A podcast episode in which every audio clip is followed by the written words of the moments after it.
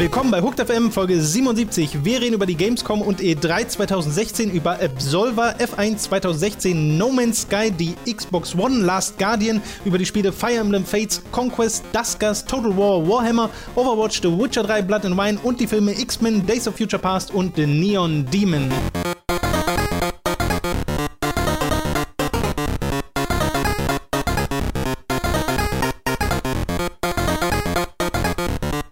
Willkommen beim Hooked Formel 1 Ticker. Robin stellt mal wieder die aktuellen Nachrichten zur Formel 1 2016 vor. Bitte.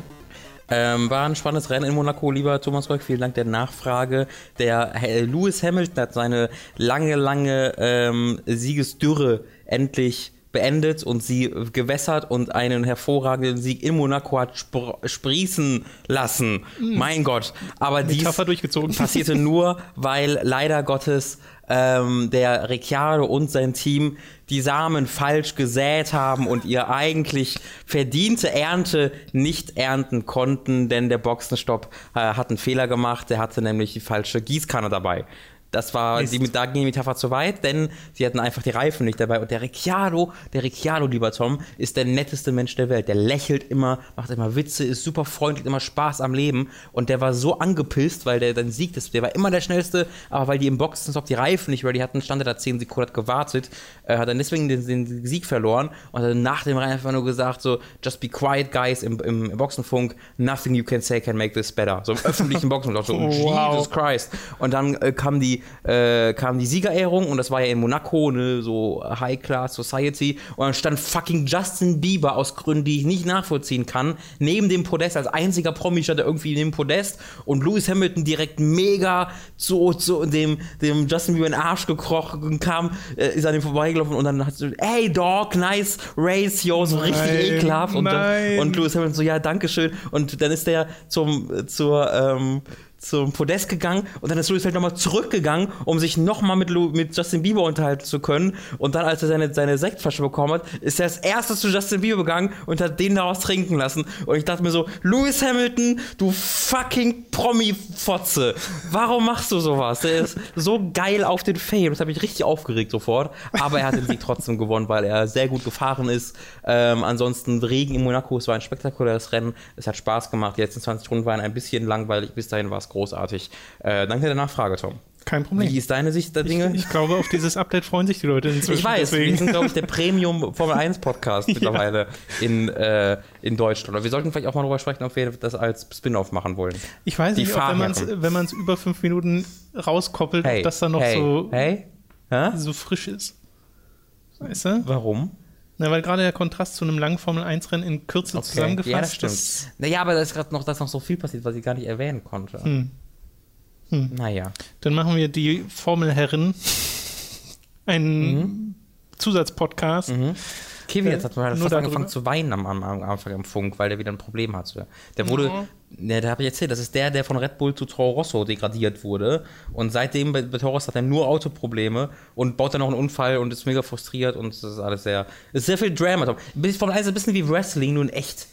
Stimmt, oh Gott! Von 1 ist wie Wrestling, nur in echt. Wenn die da jetzt noch Kostüme hätten, dann würde ich mir das jetzt auch klar angucken. geworden. Ja, oh, die, das, das wäre geil, wenn jeder Formel 1-Fahrer einfach, wenn einfach so, ein, so, eine Persönlichkeit noch wäre. Ja. Oh, super. Okay, das äh, soll zur Formel 1 gewesen sein. Wir sind ja dieses Jahr auf der E3, äh, auf der E3, auf der Gamescom 2016 und wollen da ein Treffen machen. Da war ja mal angedacht, das haben wir vor ein paar Folgen schon mal gesagt, etwas mit ähm, Manu von Insert Moin zusammen zu machen. Das hat sich nun aber leider ein bisschen verlaufen. Ist, organisatorisch hat das einfach nicht geklappt. Deswegen machen wir. Also, Verlauf hat sich nicht, wir, haben, wir waren da dran, aber es geht einfach nicht die, äh, der, der Ort, an dem wir das machen wollten, oder eher gesagt mal die, äh, es geht ja darum, dass ein äh, Restaurantbesitzer sich da angeboten hat, ja. Essen, zu, äh, Essen zu beliefern und sowas. Ähm, und der hat einfach einen Auftrag bekommen für die Gamescom und hat deswegen keine genau. Zeit an diesem Wochen. Deswegen ist das leider hinten weggefallen. Genau. Und deswegen machen wir jetzt doch was eigenes, ganz Kleines und würden vorschlagen, dass wir uns einfach mit denjenigen von euch, äh, die da sind, am Samstag äh, von der Gamescom-Woche Vormittag außer, oder Mittag, so mhm. um den Dreh rum, außerhalb der Gamescom, ganz wichtig, nicht, mhm. nicht auf der Messe, weil mhm. das wollen wir weder euch noch uns antun, äh, irgendwo in einem Park oder so treffen. Und da ja ein paar Leute von euch in Köln wohnen und das deutlich besser einschätzen können als wir, würden wir euch da einfach mal um Vorschläge bitten, wo ihr meint, dass so etwas gut möglich wäre, wo man schon in der Nähe ist von dem ganzen Gamescom-Gelände, weil ja, schätze ich mal, die meisten Leute, die dorthin fahren, dann auch Hotels in der Nähe äh, buchen, mhm. Ähm, dass das gut erreichbar ist, wo man Platz hat. Und ich meine, ich weiß jetzt, mir fällt ein bisschen schwer einzuschätzen, wie viele von euch wir dort treffen werden aber es sollten schon ein paar sein. Ja, alleine die eine Gruppe, die, die, die schlafen ja mit 20 Leuten schon bei Sam, genau. der Samurai-Schnecke. äh, da gibt es richtig krasse Party. Ähm, deswegen sind wir da ja schon da. 35 Leute. Ich, ich habe wir machen einfach, glaube ich, da. Bei Sam zu Hause, ja. Genau, genau. Ich okay. glaube, die Wohnung soll nicht so groß sein, aber who cares? Wir wollen ja nur den einen Tag da sein, gehen dann wieder. Ähm, okay. Wir nehmen die Frage zurück. Die Organisation ist jetzt geklärt. Ja. Kümmerst du dich um Essen und Trinken? Das wäre super, Sam. Äh, wir kommen da einfach rum. Schön. Okay, gut, hätten wir das auch gut. Äh, abgemacht? Äh, ja, genau, also äh, das, da geht's, vielleicht macht einer, der, ähm, der äh, eine Ahnung hat, einen Thread im Forum auf, oder es gibt vielleicht sogar schon. Ne, es gibt einen, einen generellen Community-Treff-Thread, entweder wir nutzen den ich weiß nicht, ob es für die Gamescom speziell einen gibt. Müssen wir mal gucken. Sein. Also wenn ihr das gerade hört und es gibt noch keinen Gamescom Community-Treff Thread im Forum, dann äh, scheut euch nicht, einen aufzumachen und dort euren Vorschlag für einen guten Treffpunkt hineinzuschreiben. Wie gesagt, obwohl das eigentlich überflüssig ist. Was? Weil wir schon einen haben. Ach so, ja. Äh, E3, nächstes Thema. Wir machen genau, wieder. da wollen wir uns auch mit euch treffen. Irgendwo im Park in LA. Wer Bock hat. genau, wer Bock hat. Äh, nächstes Thema ist E3 2016. Wir streamen dort wieder live, wie wir es ja bereits schon angekündigt haben und es viele von euch sicherlich auch erwarten. Am 12. Juni geht das los. Um 22 Uhr ist dort die E3-Konferenz. Ich schätze mal, wir gehen dann so 21. Konferenz? Äh, EA-Konferenz. ich schätze mal, wir gehen dann so 21, 30 ähm, live, so in dem Dreh. Mhm. Du kommst ja an dem Tag erst äh, mhm. wieder von äh, zu also Hause. Drei weil, Stunden vorher ungefähr. Weil du beim Geburtstag bist, genau. genau. Äh, das passt also gerade noch so. Und wir werden wahrscheinlich die gleiche Zusammenstellung haben wie im letzten Jahr. Also wieder Dani, Amelie, Mats sind so die, mit denen wir rechnen. Und dann gucken wir mit euch EA an dem. Der Tobi ist halt nicht so der Livestream-Fan. Stimmt, mehrmals, du hast recht, habe ich mehrmals gesagt. Ja. Äh, wir gucken die EA-Konferenz an dem Abend, aber nicht mehr, weil um 4 Uhr nachts ist dann noch Bethesda. Das machen wir wie. Spielt ohne Doom, habt ihr mehr Spaß. Wie im letzten Jahr, dass äh, ich einfach ein paar der Highlights aus der Bethesda-Konferenz am folgenden Tag zusammencutte und wir dann gegen 17.30 Uhr am 13. Juni loslegen, erst die Bethesda-Sachen gucken und um 18.30 Uhr ist dann die Microsoft-Konferenz, um 22 Uhr am gleichen Abend ist die Ubisoft-Konferenz und dann um 3 Uhr nachts ist die Sony-Konferenz und das machen wir alles hintereinander weg mhm. und in den Pausen zocken wir Super Mario Maker oder irgendwelche anderen Spiele, mhm. wie wir das eben auch schon beim letzten Mal gemacht haben. Und dann am 14. Juni äh, müssen wir mal gucken, weil da ist, startet 18 Uhr Nintendo mit ihren Treehouse-Streams. Es gibt ja keine richtige Präsentation von Nintendo, mhm. aber es wird halt Zelda gezeigt. Ich finde schon, da könnte man sich für eine Stunde. Genau, das denke ich auch. Ja. Dass das dann halt ein bisschen kürzer wird, weil den, den Großteil haben wir am 13. Juni, an dem Montag mhm. in die Nacht hinein. Da ist halt alles auf einmal. Äh, und genau am, am, Sonntag davor und am Dienstag danach sind so kleinere Streams. Und das ist dann unser E3-Programm. Genau. Da werden wir, denke ich, auch nochmal einen Teaser zu machen, dass ihr das mhm. nicht äh, vergesst. Leider keine Square Enix-Konferenz, haben wir festgestellt. Obwohl, leider, naja. Ähm, bin ich mal gespannt, wo man Final Fantasy 15 sieht, weil das wird man ja bestimmt noch über Bühne sehen. Denke ähm, ich auch. Das ist eigentlich so ein Ding, was man normalerweise bei Sony sehen würde, aber vielleicht denkt sich ja Microsoft vielleicht auch mal, oh komm, wir wollen mal was Spannendes machen. Oder sie ähm, releasen es unabhängig davon. Das kann natürlich auch sein. Genau, und das werden wir halt auch zwischendurch machen, weil ja es ein, viele, viele Trailer auch so geben wird. Genau. Den gucken wir uns halt dann zwischendurch an, äh, zwischen den Konferenzen. Ähm, da werden wir auf jeden Fall ganz gut beschäftigt sein und wie je, jedes Jahr freue ich mich da wieder sehr drauf. Ich mich auch. Wir haben auch gleich noch ein paar Themen die so in die Richtung E3 gehen. Mhm. Ich fange aber erstmal an mit einer Ankündigung von Devolver Digital und dem Entwickler Slowclap Productions. Guter Name. Ja, die haben ein Spiel namens Absolver angekündigt. Gibt es einen Trailer dazu? Das sind ehemalige Ubisoft-Leute, die dort ein Online 3D-Prügelspiel machen im okay. Endeffekt. Also es sieht sehr nach so einem, du hast zwar 3D-Grafik, aber die Perspektive scheint auf 2D gelockt zu sein, dass du mhm. so semi von der Seite äh, dir das Ganze anschaust. Hast diese Nahkämpfe sehr Martial Arts fokussiert, alles super cooler Grafikstil. Die Figuren, also es ist so ein bisschen Fantasy-Welt, du siehst so Waldgebiete und sowas und die Figuren haben so ein bisschen primitive Klamotten an und so Masken auf und kloppen sich dann halt gegenseitig äh, ins Gesicht. Und das soll so ein Online-Prügler werden. Okay. Viel mehr gibt es dazu. Was ist online daran? Na, dass man halt gegen andere Leute. Also spielt. wie Street Fighter 5 im Grunde. Ich schätze mal. Also, wie gesagt, allzu viele Sachen, Details gibt es dazu noch nicht, weil das eben auch ein E3-Spiel dann sein soll. Also okay. auf der E3 wird ja. da noch mehr gezeigt. Ist auf jeden Fall für PC Xbox One und PS4 geplant, also für die großen Konsolen. Und ja, das finde ich einfach nur, sollte mal äh, nach dem Trailer schauen. Absolver heißt ähm, das. Falls wir gerade dabei sind bei Prügelspielen, die auch in 3D, das ist dann wirklich ein 3D-Prügelspiel. Äh, Last Fight heißt das, glaube ich. Das ist irgendwie ein, ein, französischer Comic oder eine Serie oder glaube ich oder so, die zu einem ähm, lizenzierten Videospiel wurde. Ich glaube, das Last Fight, ähm, die das quasi eine exakte Power Stone äh, Kopie, heißt das hm. Power Stone? Ja, ne? Eine exakte Power Stone Kopie ist von Power Stone 1. Ähm, hat einen unglaublich tollen Grafikstil, der erinnert so ein bisschen an Overwatch von seiner Farbenfrohigkeit äh, her. Und äh, ich bin selbst kein Prügelspiel-Fan, ich habe auch Power Stone nie gespielt. Ähm, aber ich habe mir äh, eben dazu einen Quick-Look von Giant Bomb angeguckt und es sieht einfach grafisch toll aus und es sieht auch aus, als ob es wirklich viel Spaß machen würde. Ähm, deswegen, falls ihr äh, Bock auf Powerstone habt, also Bock auf so ein, ist ja schon ein sehr eigener Typ vom Prügler, ähm, dann könntet ihr auf jeden Fall mal da reingucken. Last Fight. Last Fight? Gerade ganz erwähnenswert. Okay. Dann passend zum, zu unserem tollen Podcast-Intro gerade, F1 2016 wurde angekündigt. Yeah, stimmt. Da sind, laufen jetzt auch schon Beta-Anmeldungen, also falls ihr euch oh. anmelden wollt, könnt ihr das tun. Mm. PlayStation 4 und Xbox One von PC war wohl keine Doch. Rede. Ich habe hab, auch gesehen. Ich habe hab mehrere News gecheckt und es war immer nur PS4 und One auf Also PC. ich habe die, ich hab die äh, offizielle Website angeguckt, da stand PC Da drauf. stand PC, ja. okay. Na, dann, dann werden die es ja wissen. Ja. Hätte mich auch gewundert, weil auf das ist ja Fall. total normal eigentlich, dass da ein PC-Release dazu kommt. Da weißt du sicherlich mehr. Soll im Sommer noch rauskommen, das finde ich irgendwie krass.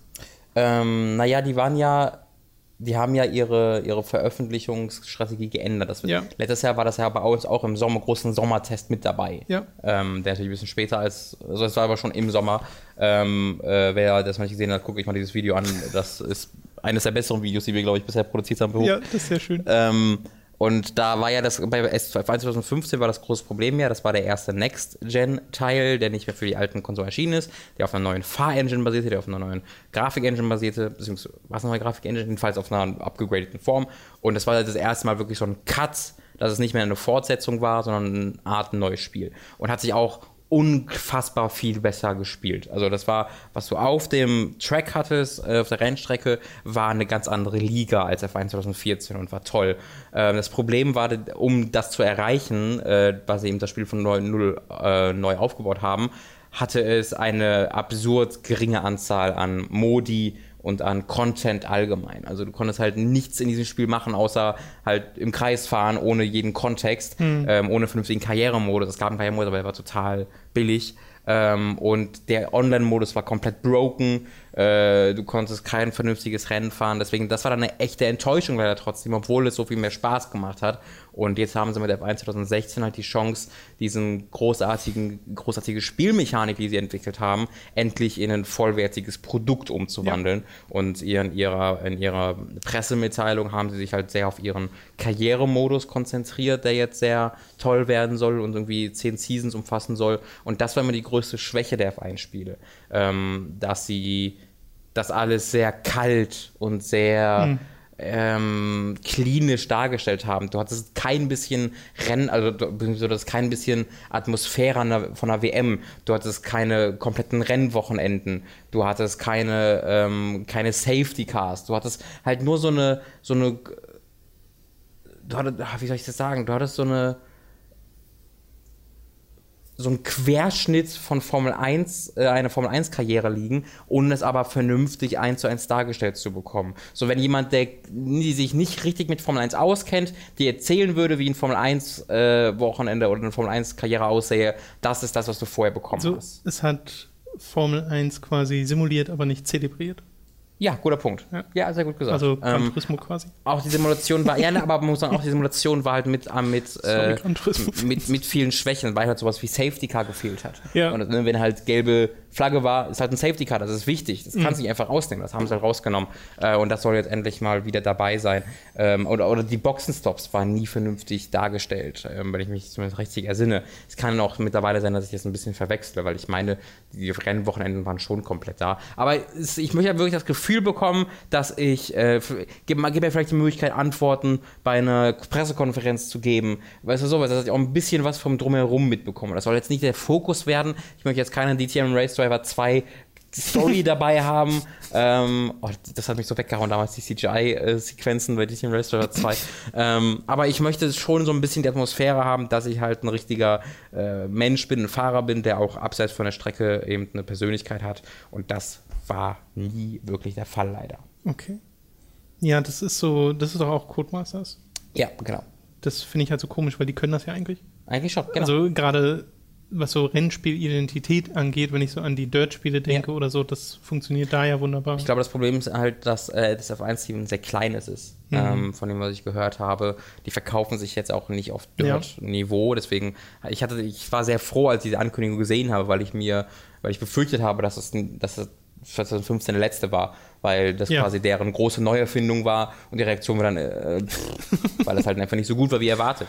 Ja. Aber ähm, offensichtlich hat sie doch trotzdem noch gut genug verkauft und ich hoffe jetzt, dass jetzt wirklich das, naja, entweder das, die, das siebte oder das sechste Spiel, je nachdem, wie man, wie man äh, zählen möchte, dass sie machen, seit sie diesen Lizenz haben, weil F1 2009 ist halt aber wie und PSP, glaube ich, erschienen und PS2 und dann der erste richtige war F1 2010 und seitdem haben sie es nicht vernünftig hinbekommen. Seitdem okay. waren die immer gut und manchmal waren die weniger gut, aber die haben nie das richtig mhm. geile mhm. F1-Spiel hinbekommen und ich hoffe, dass ich es jetzt endlich mal gebacken bekomme. Alles klar, so viel dann dazu. No Man's Sky war auch ein Thema letzte Woche auf teilweise sehr unschöne Art und Weise. Sprich nicht um, was du mir jetzt sagst. Obwohl es vorsichtig, Tom. Absolut banal ist. Ich raste aus. Was hast du mir jetzt zu sagen? Weil No Man's Sky wurde verschoben. Du Arschloch! Auf den August. Ich schlitz dich auf und brenne dein Haus nieder. 10. August. 10. August? ich hoffe, du stirbst morgen brutal. Was Robin gerade wiedergegeben hat, ist ein Teil der No Man's Sky Community, ah. der schon im Vornherein, als das noch als unbestätigtes Gerücht mhm. aufkam, dass No Man's Sky verschoben wurde. Das hat Kotaku berichtet. Und Jason Schreier. Äh, Jason Schreier, genau. Und es waren mehrere Quellen, die das eben bestätigt haben. Und es hat sich ja dann auch bestätigt. Aber irgendwie kam es zustande, dass dann ein Teil der No Man's Sky Community total ausgerastet ist und den Jason Schreier beleidigt hat aufs Übelste und bedroht hat auf, mhm. aufs Übelste. Äh, und ja wohl nicht nur ihn, sondern auch andere Leute, die das äh, ja, ich glaube, Fokus verused haben, aber der Fokus war sehr krass. Jason weil er Schreier. halt der Ursprung, weil andere haben es halt von genau. ihm abgeschrieben, aber er ist derjenige, der es geliebt Also der, der Vorwurf, und das finde ich absolut absurd, war, dass Jason Schreier sich das ausgedacht hat, mhm. um die No Man's Sky Fans zu ärgern, um denen eins auszuwischen. Und ich verstehe absolut und, und nicht. Und natürlich um Klicks für Kotaku. Und Klicks zu bekommen, ne? Genau. Also, also ist natürlich alles, alles immer Geldgeilheit, mhm. wo ich mich frage, wie kaputt im Kopf muss man sein, um so eine Kausalitätskette sich selbst zu erschließen und zu sagen, ja, das macht Sinn, darüber rege ich mich jetzt auf. Ja. Ja, vor allen Dingen, weil man doch ah, guck doch mal, ah, google mal Jason Schreier. Ja, du hast so ziemlich alle, New, alle News, oh, Entschuldigung, du hast, du hast so ziemlich alle News der letzten zehn Jahre im Videospielbereich entstammen seinem Leaks. so, und dann ihm Wort so, ja, ja, erfunden. Ähm, unglaublich dämlich. Und es, ich habe mich ein bisschen in der Reddit umgeguckt von No Man's Sky. Es war total toll. Es gibt da so einen Thread, wo jemand, äh, wo jemand irgendwie 35 GameStop Läden ja, in ganz USA angerufen hat und mit dem Manager gesprochen hat, erzählt er, um äh, mit ihnen zu verifizieren, dass das gar nicht stimmt, als ob GameStop das einem fucking Anrufer sagen würde, wenn sie da äh, Informationen hätten, die sie noch nicht weitergeben können. Ähm, und dann natürlich wurde es halt bestätigt, äh, jetzt letzte Woche von dem äh, Sean Murray, äh, der dann auch prompt die gleichen also Sean Murray ist der Chefentwickler von Hello Games, der prompt die gleichen äh, äh, Todesdrohungen und sowas dann bekommen hat. Ähm, absurd. Wo es so einen super tollen Dialog gibt zwischen ihm und seinem Vater, ist es anscheinend, auf What? Twitter, weil er hat so, er hat so getweetet von wegen, äh, seit der Ankündigung habe ich mein Haus wie das Home Alone äh, Haus ja, ja, äh, gebaut, äh, hier Pillow Fort. Ähm, und hier kommt keiner rein. Und dann hat der Vater ihm geantwortet, also zumindest er, er hat dann als er hat so Goddamn Dad geschrieben, deswegen klang es, ob es der Vater ist. Und ich habe auch Tweets gesehen, die das irgendwie bestätigt zu haben scheinen. Ich bin mir nicht sicher, aber ich glaube, es war der Vater, der dann halt geschrieben hat, naja, um, wenn man, wenn man wenn man irgendwie das neutral betrachtet, können die dein Haus einfach anzünden und umbringen, wenn du rausrennst, Sean. und er hat dann nur so geantwortet, Good night, Dad, und so, so ein Smiley dahinter. Das fand ich super lustig, wenn das wirklich der Papa war. Das ist die beste Antwort, die ich hier gesehen habe. Also selbst wenn nicht, ist es ein guter Witz. Mit der Antwort von wie so ein, so ein, so ein äh, aufgerissenes Augensmiley, so Jesus, good night, Dad. Oh Mann. Ja. ja, also No Man's Sky wurde verschoben auf den 10. August. Die eine Verschiebung kriegen wir jetzt auch noch. Ja, ja ich, mir ist es auch noch. wirklich echt egal. Ja, also ich, das, ist das ist mir wirklich unglaublich egal. Dann ist neues Material aufgetaucht, weil IGN eine Story hatte zu The Last Guardian und über Last Guardian hat man seit der E3 letztes Jahr nicht mehr so viel gehört. Es mhm. gab immer mal wieder, irgendwie ist es mal aufgetaucht als Pappaufsteller irgendwo äh, am Rand. Mhm. Aber sonst hast du halt wenig gesehen. Dort gibt es jetzt tatsächlich einige neue Gameplay-Szenen. Sie haben zum einen ein Interview mit Fumito Ueda, der über Trikot redet. Also das Tier, äh, mit dem man da sein Abenteuer bestreitet. Und sie haben ein separates Diskussionsvideo, wo sie über die ersten 45 Spielminuten sprechen, die sie selbst spielen konnten. Mhm. Habe ich mir ehrlich gesagt nicht angehört, weil ich ja, das gar nicht wissen will. Ja. Deswegen das nur als Hinweis für Leute, die so gar nicht genug von Last Guardian kriegen. Äh, schaut mal bei AGN vorbei, da gibt es diesen, diesen First Look Sicher, dass da wirklich neues Gameplay-Material als Video bei war? Äh, ja, also es sind Sachen okay. gewesen, die ich jetzt noch nicht okay. kannte, aber die trotzdem sieht halt alles sehr ähnlich aus. Also ja, es findet alles in der Ruine statt. Genau. Also, da also ich habe mir halt ein Interview mit Fumito, da gibt es ja mehrere, äh, Fumito Eda heißt der, oder? Fumito Eda. Da gibt es ja mehrere Interviews auch mit ihm, ähm, was ich toll finde, weil der so ein so ein Mensch ist, den man nicht kaum vor der Kamera sieht, mhm. habe ich das Gefühl. Man, der, der wirkt immer sehr mysteriös. Ja, das liegt vielleicht aber auch daran, dass einfach so mega viel Zeit zwischen den Spielen Ja, klar, genau. Äh, und deswegen fand ich ganz schön, dass einfach mal du ein schön produziertes Interview mit ihm bekommst und da hat er halt über ähm, die KI von Trico gesprochen. Ich ob du dieses Video auch gesehen hast, äh, wo er ähm, ein bisschen über das Kampfsystem gesprochen hat. Das ist, weil das war ein ganz schöner Satz, den er da schreibt, nämlich, dass das Kämpfen an sich keinen Spaß macht, sondern es einfach nur da ist, um die Stärke und die relative Stärke von Trico und dir mhm. als Person zu übermitteln. Also, oder beziehungsweise sie haben das Kämpfen nicht gebaut, damit es dir ja. als Spielmechanik Spaß macht, sondern es ist eine, ein narratives Element. Äh, und sie erzählen halt über Trico und wie er nicht das macht, was du ihm sagst und das ein bisschen weiterentwickelt sich während des Spiels, dass er dann ein bisschen schneller deinen Befehlen folgt, weil sich eine Verbindung baut. Ähm, und das ist halt, das hat mich halt vom, vom Startpunkt her sehr an äh, Agro erinnert aus Shadow ja. of the Colossus. Pferd. Das beste Pferd im Videospiel, weil was andere sagt, ist leider einfach nicht, also einfach doof und liegt halt falsch. Ähm, weil das Pferd war halt auch so, du hast ihm gesagt, wo es hinrennen soll, aber es hat sich schon auch mal ein bisschen gegen gewehrt und wenn du Abgründe gegen gerannt bist, wurde es sehr viel langsamer, äh, solche, solche Sachen. In Shadow of the Colossus haben sie Pferdesteuerung auch absichtlich indirekter gemacht. Genau. Als sie es hätten machen können, genau. weil eine direkte Steuerung sich ja eigentlich besser anfühlt, aber ja. du steuerst halt nicht direkt ja. das Pferd. Das äh, Pferd soll sich wie eine eigene Persönlichkeit genau, anfühlen. Ja. Äh, und genau das machen sie halt auch mit Trico. Ähm, und ich freue ich freu mich so sehr auf das Spiel. Ich bin mir auch ganz sicher, weil ich, bei Trico ist es das Schöne, mir ist völlig egal, wie es aussieht. Mir ist völlig egal, ob es aussieht wie ein PS3-Spiel. Äh, mir ist egal, ob es sich. Meinst du? Bitte? Das Spiel heißt Was nicht Trico. Trico hast du jetzt das Spiel Guardian, Entschuldigung, genau. Mir ist egal, ob Guardian wie ein PS3-Spiel aussieht. Mir ist egal, ob es sich dann irgendwie nicht so, nicht so flüssig spielt wie ein Uncharted oder sowas ähm, weil ich das aus einem ganz einbestimmten Grund spiele und das ist, weil ich diese Verbindung zwischen mhm. mir und diesem Tier nachempfinden will und weil ich in eine Welt eintauchen will, die ich nicht verstehe äh, und die ähm, ein einzige, also die einfach ganz großartig gebaut ist, wo ich weiß, dass da was hintersteckt und ich muss einfach selbst herausfinden, was es ist. Ähm, Shadow of the Colossus und Ico sind da ganz einzigartige Erfahrungen und ich weiß halt, dass ich diese Erfahrung bekommen werde. Ähm, und das, da gibt es sehr wenig Möglichkeiten, mit denen dieses Spiel mich enttäuschen kann. Und mhm. ist, in dieser Position sind Spiele, glaube ich, nur sehr selten. Ähm, deswegen freue ich mich da sehr drauf.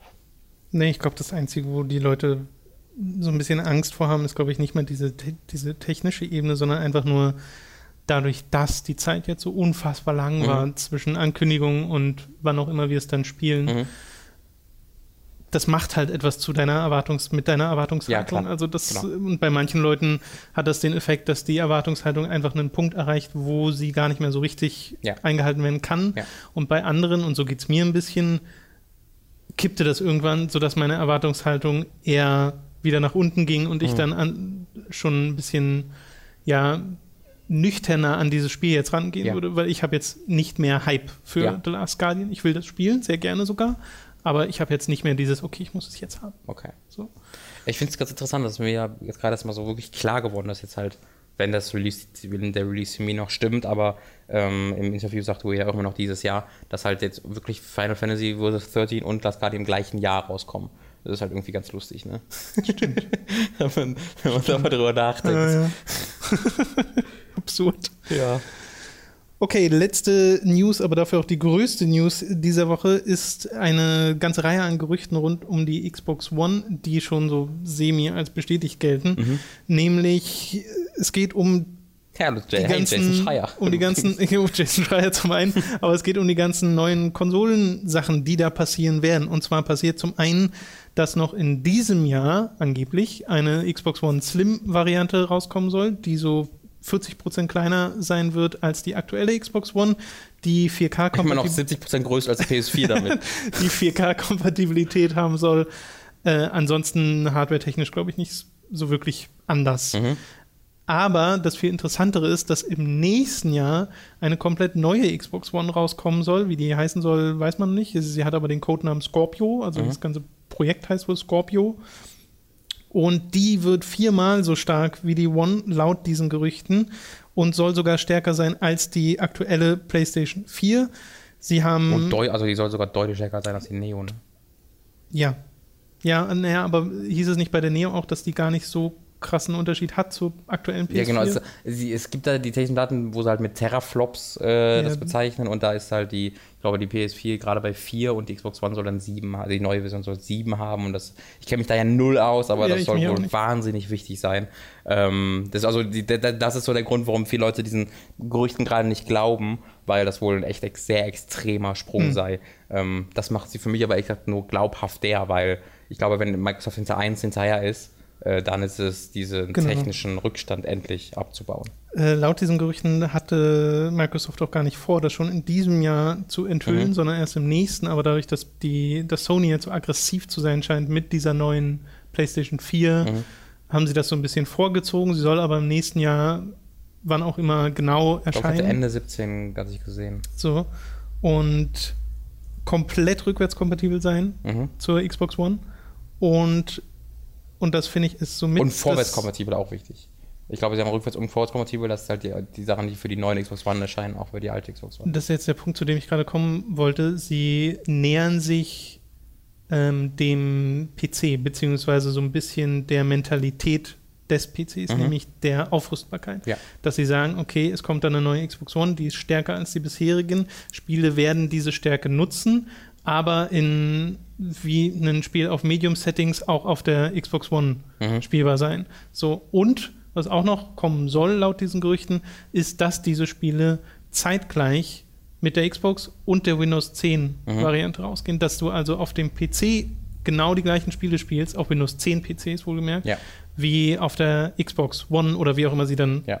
heißen soll, weil ich kann mir jetzt nicht vorstellen, dass sie. Beziehungsweise du du spielst, ständig neue Namen. Du spielst es ja auf dem, auf dem Windows 10 dann auch über Xbox, weil die haben ja das, das ist ja deren Ding, dass sie das alles zu einem großen Ding machen. Dass die Xbox One bekommt jetzt ja die Windows 10 Architektur demnächst, äh, dass das alles über Windows 10 funktioniert und dass dann die Xbox One und äh, PCs eben exakt die gleiche Architektur nutzen und der Sp alles, was du spielst auf Windows 10, geht ja über das Xbox Label. Also wenn ja. du ja irgendwie die Menüs so ist immer über immer Xbox, ähm, weil das ja einfach deren Spieleplattform ist. Also die machen was wirklich zu einem großen Gaming-Ding und ähm, Halo und so weiter werden künftig dann auch genau. für ähm, Windows 10 erscheinen. Jason Marschrei hat auch schon sehr konkrete Andeutungen gemacht, dass auch ein Gears of War 4 schon für PC erscheint. Und wenn dem tatsächlich so ist, dann sage ich dazu endlich.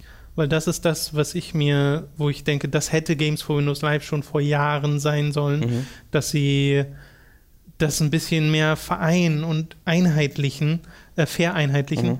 und du dann eben diese Spiele parallel auf dem PC hast und auf der Xbox. Weil jetzt denken sich natürlich viele Leute dann, warum soll ich mir da noch eine Xbox kaufen? Das denkst du dir aber nur, wenn du schon einen starken PC hast. Ja. Und die Leute, die einen starken PC haben und dann Windows 10 haben, sind trotzdem noch Microsoft-Kunden. Und Ganz Microsoft genau. ist es, glaube ich, vollkommen egal, genau. ob du nun auf einer Xbox oder auf einem Windows 10 PC die 70 Euro Spiele kaufst. Ja. Hauptsache, du holst sie dir und bist in dieser Infrastruktur drin.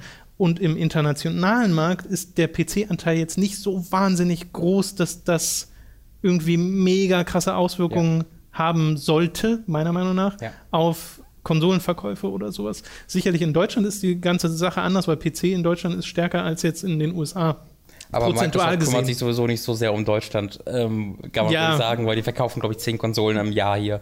Nee, deswegen bin ich der Meinung, dass sie sich in Deutschland einen riesen Gefallen damit tun, ja. wenn sie sagen, Windows 10 PCs äh, haben dann Zugriff auf Halo, auf Gears of War, ja. auf äh, Halo Wars, auf alles, was da noch kommen soll. Fable. Ganz Europa tatsächlich, ne? Fable. Na. In Anführungszeichen.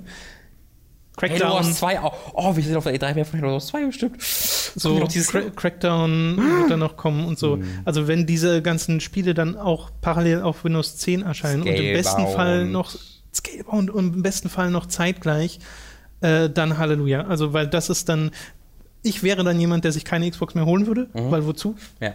Äh, ich habe dann einen Windows 10 PC, der, den ich eher aufrüste, als dass ich mir jetzt jedes Jahr eine neue mhm. Xbox hole, weil das wird ja wahrscheinlich der Plan sein, dass sie ja, häufigere, genau, häufigere Updates dieser Konsole machen, sodass mhm. die Konsole quasi aufgerüstet wird immer und man dann. Ja, nee, weil aufgerüstet klingt ja so, als ob du deine bestehende Konsole Nee, genau, also dass halt eine neue Konsole kommt, die aber stärker genau. ist als die vorherige. Wie mit dem iPhone zum Beispiel. Nur halt, genau, nur halt, dass sie dann nicht komplett exklusive neue Titel hat, sodass du nicht den Zwang hast, jedes Jahr genau. abzugraden, genau. sondern vielleicht nur alle zwei Jahre ja. oder sowas oder alle drei. Ja. Ich weiß nicht genau, wie die, das dann am Ende aussieht. Ja. Also wie zum Beispiel dann ein Scalebound, wenn im nächsten Jahr diese neue Konsole schon draußen ist, auf der aktuellen Xbox One läuft. Mhm. Wenn das dann natürlich so ist, dass das da sich auf 21 FPS ein rumruckelt, mhm. dann ist das scheiße. Also das kann auch nicht in deren Interesse liegen. Aber ja, das, das wird sich dann noch zeigen. Aber dass dann tatsächlich damit ein PC-Fokus wieder, ein, wieder kommt und hoffentlich diesmal auch ernster gemeint ist als das, was Games for Windows Live war, weil das war nämlich ein Witz. Mhm äh, dann ja, bitte gerne. Und dann auch Crossplay zwischen den Plattformen mhm. wäre noch optimal. Achso, äh, äh, jetzt gerade äh, vor letzte Woche wurde Crossplay für äh, Rocket League zwischen PC und äh, so. Xbox One endlich aktiviert. Mhm. Ähm, ja, das klingt alles für mich halt sehr, sehr danach, dass sie den Apple Weg halt exakt gehen, denn Apple macht das genau das gleiche mit ihrer iTunes oder Plattform, wo sie eben ähm, ganz viele unterschiedliche Device, äh, Devices ähm, miteinander verbinden über ihren ja. einen Store und über ihre eine Infrastruktur. Und wenn du einmal in dem Apple-System drin bist, dann funktionieren deine Sachen auch nur mit anderen Apple-Systemen. Das heißt, ist es in deinem Interesse, dir mehr Apple-Produkte zu verkaufen und auch die nächsten Jahre in dem Apple-System zu bleiben, indem du neue Produkte von Apple kaufst. So, da haben sie ja ihre, ihre genau. endlose äh, Produktschleife perfekt ähm, aufgebaut und ähm, in den gleichen Leaks wird auch davon berichtet, dass es Xbox TV geben würde. Das ist jetzt nicht ein Teil von der Xbox-Konsole, sondern es ist sowas wie Apple TV. Das ist eben ein eigenes Produkt und dass es einen Xbox-Stick geben wird, sowas wie den Chrome-Stick, oder den du halt in deinen PC reinschießt, womit du dann mit, dem, mit deinem PC einfach verbindest. Ähm, dass sie eben, dass halt Xbox generell deren Unterhaltungs- ähm, äh, Plattform wird, also beziehungsweise deren, deren Name für Unterhaltungsplattformen. Und es nicht einfach nur noch Spiele ist, aber das ist die gute Nachricht für die Spielefans, dass eben deren Spiele-Xbox eine Spielekonsole ist. Punkt. Die machen es nicht so, wie das, was die Xbox One ursprünglich war, dass alles in diesem einen Gerät ist, sondern wenn du sagst, ich will mir eine Spielekonsole kaufen, dann wird diese nächste Xbox One eine Konsole, die einfach nur auf Spielen ausgelegt ist und deren Technik auf Spielen ausgelegt ist. Und das ist ja das große Problem der Xbox One, dass die so aufgeteilt ist in drei unterschiedliche Partitionen und die alle für verschiedene Sachen da sind, Kinect, bla bla bla. Ähm, ich bin da, ich bin da sehr gespannt, mehr als alles andere. Mhm sage jetzt nicht, das wird mega gut, das wird mega schlecht, bin sehr gespannt, weil sehr, Leute, sehr viele Leute werden da natürlich erstmal sehr skeptisch sein, weil das ist äh, mit dem, was jetzt auch Sony macht, wirklich das erste Mal, dass die ähm, Veröffentlichungsstrategie von Konsolen sich verändert, seit es ja. Konsolen gibt. Seit Konsolen existieren, gibt es die Generationen und die dann ziemlich zeitgleich eine neue Generation äh, einläuten und das dauert fünf oder sagen wir sechs bis zehn Jahre ähm, und dann kommt eine neue Generation, Punkt. Ähm, und da sind Leute dran gewohnt, gewöhnt. Und diese Gewohnheit dann durch, zu durchbrechen und sagen, nee, wir machen jetzt jährlich was. Und du musst dir nicht jährlich eine neue kaufen, aber kannst du. Und wenn du willst, kaufst du ja immer noch alle vier Jahre oder fünf Jahre eine neue. Ja. Ich, ich, glaube, das ist, ich glaube, das ist gut. Ich, ich habe für mich im Gefühl, klingt das, wie, klingt das wie eine gute Entwicklung, weil sich Konsolen, die letzten zwei, drei Jahre der Konsolenlaufbahn äh, waren immer scheiße die letzten zwei, drei Jahre von der Konsolenlaufbahn sind immer, du hast die zwei, drei Titel, die,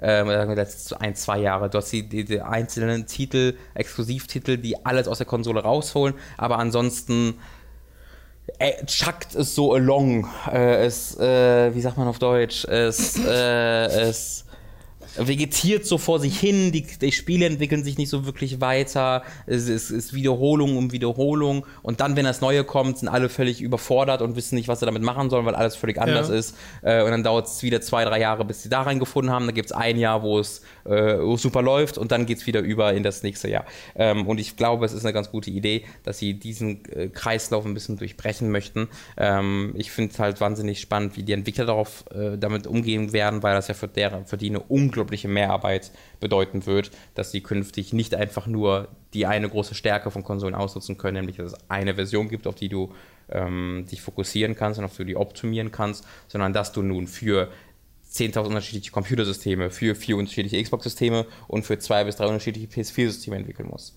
Ähm, das wird wahnsinnig interessant. Ja. Ich bin wie naja, dadurch, alles andere halt gespannt. Dadurch, dass die Xbox Windows so sehr ähnelt in der mhm. Struktur, soll ja gerade dieser Punkt vereinfacht werden, aber wir sehen ja gerade an so Sachen wie Quantum Break, dass mhm. das heißt, dass es nicht heißt, dass es einfach einfach ist. Ja. Äh, weil dieses Spiel eben nicht so gut optimiert ist äh, für PCs ja. und wohl auch immer noch nicht, selbst nach den aktuellen Patches. Ähm, das sind dann genau die Sachen, auf die es dann ankommt bei Titeln, die grafisch ein bisschen anspruchsvoller sind. Mhm. Äh, und ja, ich sehe das auch mit diesem Mehraufwand bei Entwicklern, wie gerade jetzt, weiß nicht, Indie-Leute darauf mhm. reagieren werden, weil an und für sich, finde ich, macht es das Sinn, dass man sagt, okay, wir haben eher eine Plattform, die jährlich oder in was auch immer für Zeitabstände auf jeden Fall mehr als alle fünf oder zehn Jahre mhm. äh, geupdatet wird, weil ja Entwicklungszyklen heute ganz anders aussehen, vor allem bei AAA-Produktionen zur Zeit von PS2 und so, da waren Spiel, da waren zwei Jahre schon sehr lang für eine Spieleentwicklung. Mhm. Und jetzt sind so drei Jahre scheinen so ein Standard zu sein für AAA-Sachen. Ja, sagen wir für Neuentwicklungen. Genau, für Neuentwicklungen. Genau. Äh, aber selbst da hast du ja manchmal das Gefühl, okay, hätte noch ein bisschen länger gekonnt. Also ein Quantum Break, finde ich, ist so ein Spiel, wo ich auch sagen würde, okay, das sieht aus, als hätte da so ein halbes oder ein ganzes Jahr Entwicklungszeit mhm. dem durchaus noch gut getan. Äh, wobei ich da nicht weiß, wie viel Plattformen basierte Probleme. Ja, ich glaube, das ist gibt. auch so ein besonderes Ding. Ich glaube, das ist so ein Ding, wo einfach so viel grundsätzlich mit der Konsole auch kacke lief. Genau, weil da so viel hin und her ja, war. Genau. Aber an und für sich, ich finde diese, also diese Art von Entertainment-Plan klingt so ein bisschen wie das, was Microsoft damals schon machen wollte mit der Ankündigung der mhm. Xbox One, nur ein bisschen sinnvoller. Ja. Also nicht, dass sie sagen, okay, es muss alles in dieser einen Konsole stattfinden, mhm. sondern wir machen einfach einen Brand draus, und verteilen das. Ja. Ist aber auch ein riesiger, riesiges ja, Glücksspiel, was sie da betreiben, weil wenn das da hinten losgeht. Mh. Hm. Ja, aber weißt du, wenn, wenn es sich eine Firma der Welt leisten kann, dann Microsoft. Die stehen im Saft wie nichts anderes, die machen wahnsinnig Kohle, das ist tatsächlich so. Äh, auch deren Xbox-Plattform ist profitabel, nicht so profitabel, wie die es gerne hätten, ähm, aber trotzdem profitabel. Mhm. Ähm, ja, also ich bin, ich bin froh, dass sie, ich bin froh, dass da was passiert, dass sie ja dass da äh, Phil Spencer offensichtlich auch jetzt sein, das ist glaube ich so, dass er jetzt, wo er seinen Stempel aufdrückt. Bisher hat er viel gemanagt, bisher hat er viel aussortiert ähm, und eben das Erbe äh, gemanagt von ähm, Die Schadensbegrenzung hat er betrieben. Ja, wie heißt er musste er? so viel Don. Schadensbegrenzung ja. betreiben. Don Metric und Konsorten und äh, genau die Schadensbegrenzung und ich glaube, das ist jetzt das Ding, das ist seins. Ja, der neue Plan, ja. Genau, das ist wirklich das, was Phil Spencer komplett selbst zu verantworten hat. Während so eine Fable Legends musste er managen, hat jetzt gecancelt, war seine Entscheidung äh, oder hat er, war er sehr stark mit involviert zumindest. Ähm, aber, das war immer noch ein Projekt, was nicht von ihm gegreenlightet wurde. Äh, Project Spark das gleiche. Und jetzt kommen wir an den Punkt, wo die Sachen, die er gegreenlightet hat, in Entwicklung äh, geraten, wo äh, er tatsächlich die Xbox-Plattform in die Richtung schicken kann, die er gut findet. Ähm, und ich bin da gespannt, weil ich habe großes Vertrauen in den Mann. Ich glaube, der ist wahnsinnig kompetent. Ähm, und ich, äh, ich, bin sowieso der Meinung, je mehr Konkurrenz es gibt, desto besser. Ähm, und äh, ja, Punkt. Ja. Was ich nur nach wie vor nicht verstehe, ist, wie ein Unternehmen, was denn dann scheinbar so viel Geld hat, mhm. Ressourcen und Bedarf an auch First-Party-Titeln Lionhead schließen. Ja. Etwas, das mir nach wie vor nicht geläufig ist. absolutes Rätsel. Ja. Das ist. Ach, jetzt hast du mich da ins Lionhead geschlossen. Warum machst du sowas? Ach, übrigens, deine Oma ist tot. Ja, ich weiß. Ich nochmal sagen. Sorry. Hey Robin, weißt du, dass deine Oma gestorben ist? Ja, Tom. Lass mich jetzt Mittag essen. wir kommen zu den Spielen, die wir diese Woche gespielt haben. Ich möchte nochmal, aber diesmal nur kurz ein paar Worte über Fire Emblem Fates Conquest dieses Mal. Ja, bitte, ich bin sehr interessiert. Ähm, verlieren. Ich habe ja Vermächtnis durchgespielt in der letzten, beziehungsweise vorletzten Woche und dann letzte Woche mit Conquest zumindest ein paar Stunden verbracht und bin da jetzt so sieben Stunden drin in der Kampagne und spiele das ja auf dem gleichen Modus äh, wie Vermächtnis, nämlich in diesem Classic-Modus, wo äh, jemand, der im, in der Schlacht fällt, so, ja. tot ist. Ja. Und ich werde, wenn ich das jetzt tatsächlich nochmal weiterspiele, von vorn anfangen, weil das ist nicht spielbar mit diesem Modus. Dieses ganze Spiel ist nicht darauf ausgelegt, mit Classic gespielt. Das war schon bei Vermächtnis so teilweise schlecht? hart an der Grenze. Nee, es hat einen Grund. Okay. Das ist bei Vermächtnis schon hart an der Grenze, wo ich auch schon mir zwischenzeitlich dachte, hat dieses Spiel diesen Classic-Modus einfach nur, weil das halt irgendwie dazugehört zu dieser Art Spielen? Mhm. Oder hat es das, weil das wirklich ein integraler Bestandteil der Spielmechanik sein kann? Mhm. Äh, und ich glaube, es ist eher Ersteres. Also ich bin der Meinung, das wäre ein besseres Spiel, wenn ich nicht den Classic-Modus gewählt hätte. Okay, warum? Weil äh, du durchaus Situationen in dem Spiel hast und in Vermächtnis geht das, wie gesagt, noch, weil du viel verhindern kannst und vorhersehen kannst und du hast ja auch ständig die Möglichkeit zu grinden, wenn mhm. dir etwas zu schwer erscheint, weil du haufenweise optionale Nebenmissionen hast. Mhm. Aber trotzdem gibt es ab und zu äh, Karten, wo die dir Curveballs entgegenwerfen und da sterben nun mal Leute bei und du kannst das nicht vorhersehen. Mhm. Und dann startest du halt entweder das neu oder akzeptierst diesen Tod. Ja. Und meins, mein Ding ist ja, ich mag das ja so gern, ja. weil es meine Fehlentscheidungen, äh, weil die Konsequenzen daraus mhm. ziehen. Und das finde ich total interessant. Mhm. Aber äh, das ist ja dann keine Fehlentscheidung von mir, die diesen, diese Charaktertode beeinflusst. Die gibt es und die ja. finde ich dann auch super, dass die dann tatsächlich tot sind, die Leute. Aber ähm, wenn ich dann einfach überrascht werde von etwas, was ich nicht vorhersehen kann und dann auch keine Chance habe zu verhindern, dass es passiert mhm. und mir dann dadurch zwei Charaktere in einer Runde des Gegners sterben und ich mir denke, ja toll, jetzt kann ich neu starten. Jetzt weiß ich, was kommt und kann mich dann darauf vorbereiten. So. Aber kann ich aber nicht argumentieren, dass das auch einen Wert hat aus narrativer Perspektive, äh, dass du halt in Kriegen nicht immer die Chance haben kannst, mhm, äh, alles abzuwehren mhm. und dass dann die Charaktere und deswegen funktioniert das in Vermächtnis auch noch okay. okay. Mit dem Argument könnte ich sogar leben, ähm, weil ich genug Charaktere habe und die Charaktere, wie gesagt, wie gesagt durch diese Grind-Mechanik mhm. äh, stark genug sind, um so etwas auch mal zu überleben. So, deswegen passiert das doch verhältnismäßig selten. In Conquest habe ich ja jetzt, wie in der elften Story-Mission oder sowas. Da gibt es diese Grind-Mechanik bisher nicht. Das heißt, ich habe keine. Also kannst du vielleicht kurz grundsätzlich erklären, funktioniert das denn genauso ansonsten, wie du es erklärst? Es funktioniert an und für sich genauso. Du hast wieder so, deine okay. Burg, wo du Sachen aufbaust, du hast die in Kapitel eingeteilte Story, aber du hast auf der Weltkarte nicht mehr die Möglichkeit zu spähen, zumindest habe ich es bisher nicht, vielleicht kriegt man es später noch, ich glaube aber nicht, zu spähen, um Challenge-Missionen freizuschalten, die quasi das mhm. Gegrinde sind ja. in Vermächtnis oder zumindest die Option zum Grinden geben, mhm. sondern du hast eine festgelegte Anzahl an Missionen, in denen musst du das alles schaffen und wenn dir da jemand stirbt, dann ist das ein massives Downgrade für deine künftigen ja. Ja. Äh, Sachen. Und da habe ich halt teilweise äh, Spiele gehabt, wo ich so überhaupt nicht sehe, wie ich verhindern kann, dass mir dort nicht nur jemand stirbt, sondern drei Leute mhm. sterben mhm. von den neun, die ich am Anfang habe. Und das ist so, so frustrierend, weil dann fange fang ich halt an, immer zu resetten. Und das habe ich in Vermächtnis nur ab und zu machen müssen. Und in Conquest mache ich es ständig. Okay. Und da bin ich halt inzwischen an einem Punkt angelangt, wo ich sage, okay, nee, ich muss das Spiel neu starten, das ohne Classic spielen, wo dann die Leute einfach nur knocked out sind für eine Schlacht mhm. und dann habe ich sie wieder. Äh, weil ich glaube, es funktioniert anders gar nicht oder zumindest nicht ohne massiv frustrierend zu sein. Weil Conquest ist dadurch, dass du diese optionalen Sachen nicht hast und auch in seinen Missionen generell tatsächlich anspruchsvoller. Es wirft dir deutlich mehr Gegner entgegen. Mhm. Es hat die deutlich härteren Missionen. Äh, ja.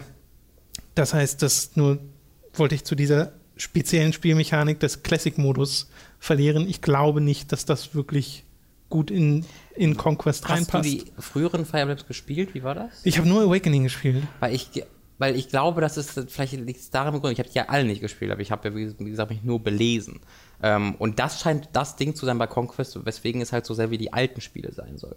Weil die wohl genauso waren, dass mhm. du halt ständig dann Leute verloren hast. Also das scheint wohl tatsächlich so also ich, ich, ich würde jetzt mal gerade schätzen, dass der Classic-Modus schon darauf ausgelegt ist, dass, dass das eben so frustrierend sein soll.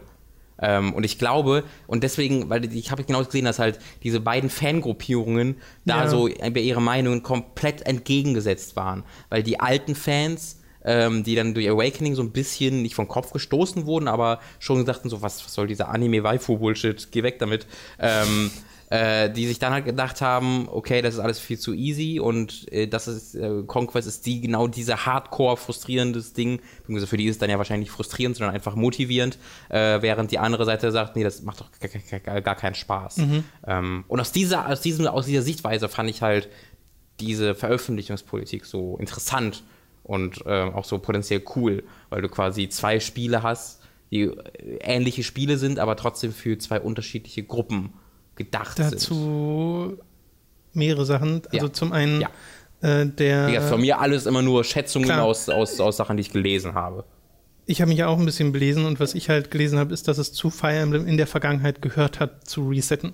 Okay. Wenn Leute gestorben sind oder wenn was falsch lief mhm. oder so, das ist dann halt einfach so, du weißt es dann fürs mhm. nächste Mal, finde ich, ist kein gutes Game Design. Mhm. Wenn das notwendig wird für mhm. das Spiel wenn es meine Fehler sind, dann vollkommen okay und das passiert in diesen Spielen auch. Also ja. ich will jetzt nicht sagen, dass ich da ein fehlerloser Spieler bin, sondern ich mache Fehler und manchmal resette ich dann deswegen, aber am liebsten lebe ich dann einfach mit meinen Fehlerentscheidungen. Also ja. Also das finde ich immer am spannendsten, Klar. wenn das tatsächlich einen Einfluss hat auf die fortlaufende Kampagne. Aber äh, wie gesagt, der Schwierigkeitsgrad in Conquest, den würde ich, gegen den hätte ich, glaube ich, nichts, wenn ich Classic nicht anhabe. So, mhm. Weil wenn ich Classic anhabe, muss ich halt ständig resetten. Ja, ja. Weil dann, ich sehe nicht anders, wie ich das machen kann, ohne dass ich den 3DS in die Ecke pfeffern will. Nee, also wenn man halt, für mich, das klingt für mich auch doof, weil wenn man resettet, dann, ähm, dann kann man den Classic-Modus ausmachen. Ja, genau. Ja, ist, ist ja wirklich so.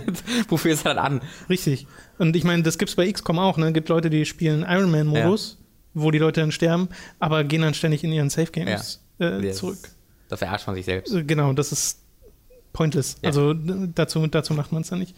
Ähm, das zweite war, dass ich in den Missionen, die ich bisher gemacht habe bei Conquest, ein großer Teil der Maps, die ich dort gespielt habe, waren Maps, die ich schon in Vermächtnis gespielt habe, nur andersrum. Mhm. Ah, okay. Und das ist ein bisschen lame. Ja. Also die haben dann leichte Modifikationen, ja. aber an und für sich kenne ich die Map schon. Okay. Und das finde ich ein bisschen. Hm. Okay, ja, verstehe. Weil es wirkt so ein bisschen so, als würde man in Conquest einfach die Reise antreten, die man in Vermächtnis angetreten hat, nur halt, wie gesagt, andersrum, mhm. weil du ja vom einen Königreich ins Klar. andere gehst und in der anderen Kampagne von den entgegengesetzten Weg. Kann natürlich sein, dass sich das noch stark ändert, mhm. weil ich habe ja jetzt, bin so kurz vor der Hälfte der, äh, der Kampagne angekommen bei Conquest. Äh, da fände ich doch momentan wesentlich spannender zu sehen, was sie dann mit äh, Revelations machen. Mhm weil auch storytechnisch wirkt das schon wieder sehr absehbar, was hm. passiert. Und das war ja bei Vermächtnis auch, äh, ja doch, ja. bei Vermächtnis eine Kritik, dass das halt nicht so spannend ist, was da storytechnisch passiert ist, auch wenn mir die Charaktere gefallen. Hier ist jetzt genau das gleiche, Charaktere gefallen mir wieder, aber ich meine schon sehr gut abstecken zu können, was die Storypunkte sind, ja. äh, die sie da aufmachen. Äh, ja, deswegen, das ist immer noch so ein Hin und Her mit mir, weil ich mag die Spiele an und für sich total gern. Mhm. Also ich habe da immer noch meinen Spaß mit, auch mit Conquest, aber ich muss dieses Spiel jetzt neu anfangen, weil ich will das nicht auf Classic weiterspielen. Und das nach sieben Stunden? Äh, ja, sieben oder acht Stunden bisher. Nicht schlecht. Nicht schlecht. Äh, ich, wo wir gerade beim Mobile sind, das habe ich. Bist du fertig mit Fire Emblem? Mhm. Okay. Ähm, das habe ich gerade vergessen, dir zu erwähnen. Ich spiele gerade Virtuous Last Reward nochmal. Mhm. Ich habe ich hab tatsächlich Nein, Nein durchgespielt. Ich weiß, äh, das hat tatsächlich geglaubt. Ja, ich habe die zwei Endings, die du halt brauchst. Brauchst. Es gibt ja sieben Ende oder sechs, glaube ich, okay. in dem Spiel. Krass. Und ich habe die zwei Endings gespielt, die man braucht. Das hat dann so 15 Stunden gedauert äh, mit Walkthroughs, sobald äh, Rätsel kamen. Ja. Weil ähm, ich nochmal betonen muss, wie, wie unspaßig ähm, ich die Rätsel vor allem, ja, nein, nein, nein, äh, sind, sie, sind sie für mich schon nicht sonderlich spaßig, aber sie sind noch machbar. In Virtuous Last Reward halte ich diese Rätsel für größtenteils Bullshit. ähm, weil du hast dann eine Zahlenkombination, die du irgendwie rausfindest und dann musst du den, den, zum Tresor gehen und die Zahlenkombination eingeben, aber du musst die Zahlen rückwärts lesen. Warum? Ja, weil du mal ausprobieren musst. Und die, die Zahlen rückwärts sind halt richtig.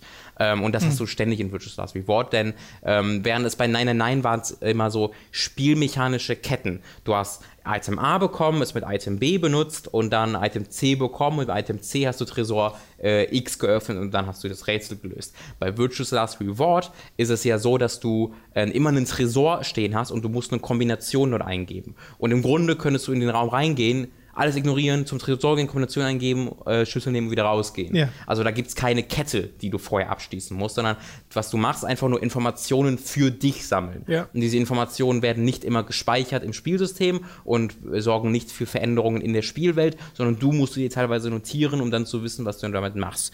Ähm, und das macht es unglaublich schwierig zu wissen, ähm, welche Information wofür gut ist. Denn in jedem Raum gibt es zwei Passwörter. Ein Passwort, um ein Secret File zu unlocken, was so Hintergrundstory ein bisschen erklärt, aber vor allen Dingen so fast schon Comedy Relief ist, weil es dann so einzelne Charaktere beleuchtet, aber aus so einer, also es liest sich wirklich so, als ob der Spieldirector als Spieldirector ja, über das Spiel ja, schreibt. Okay.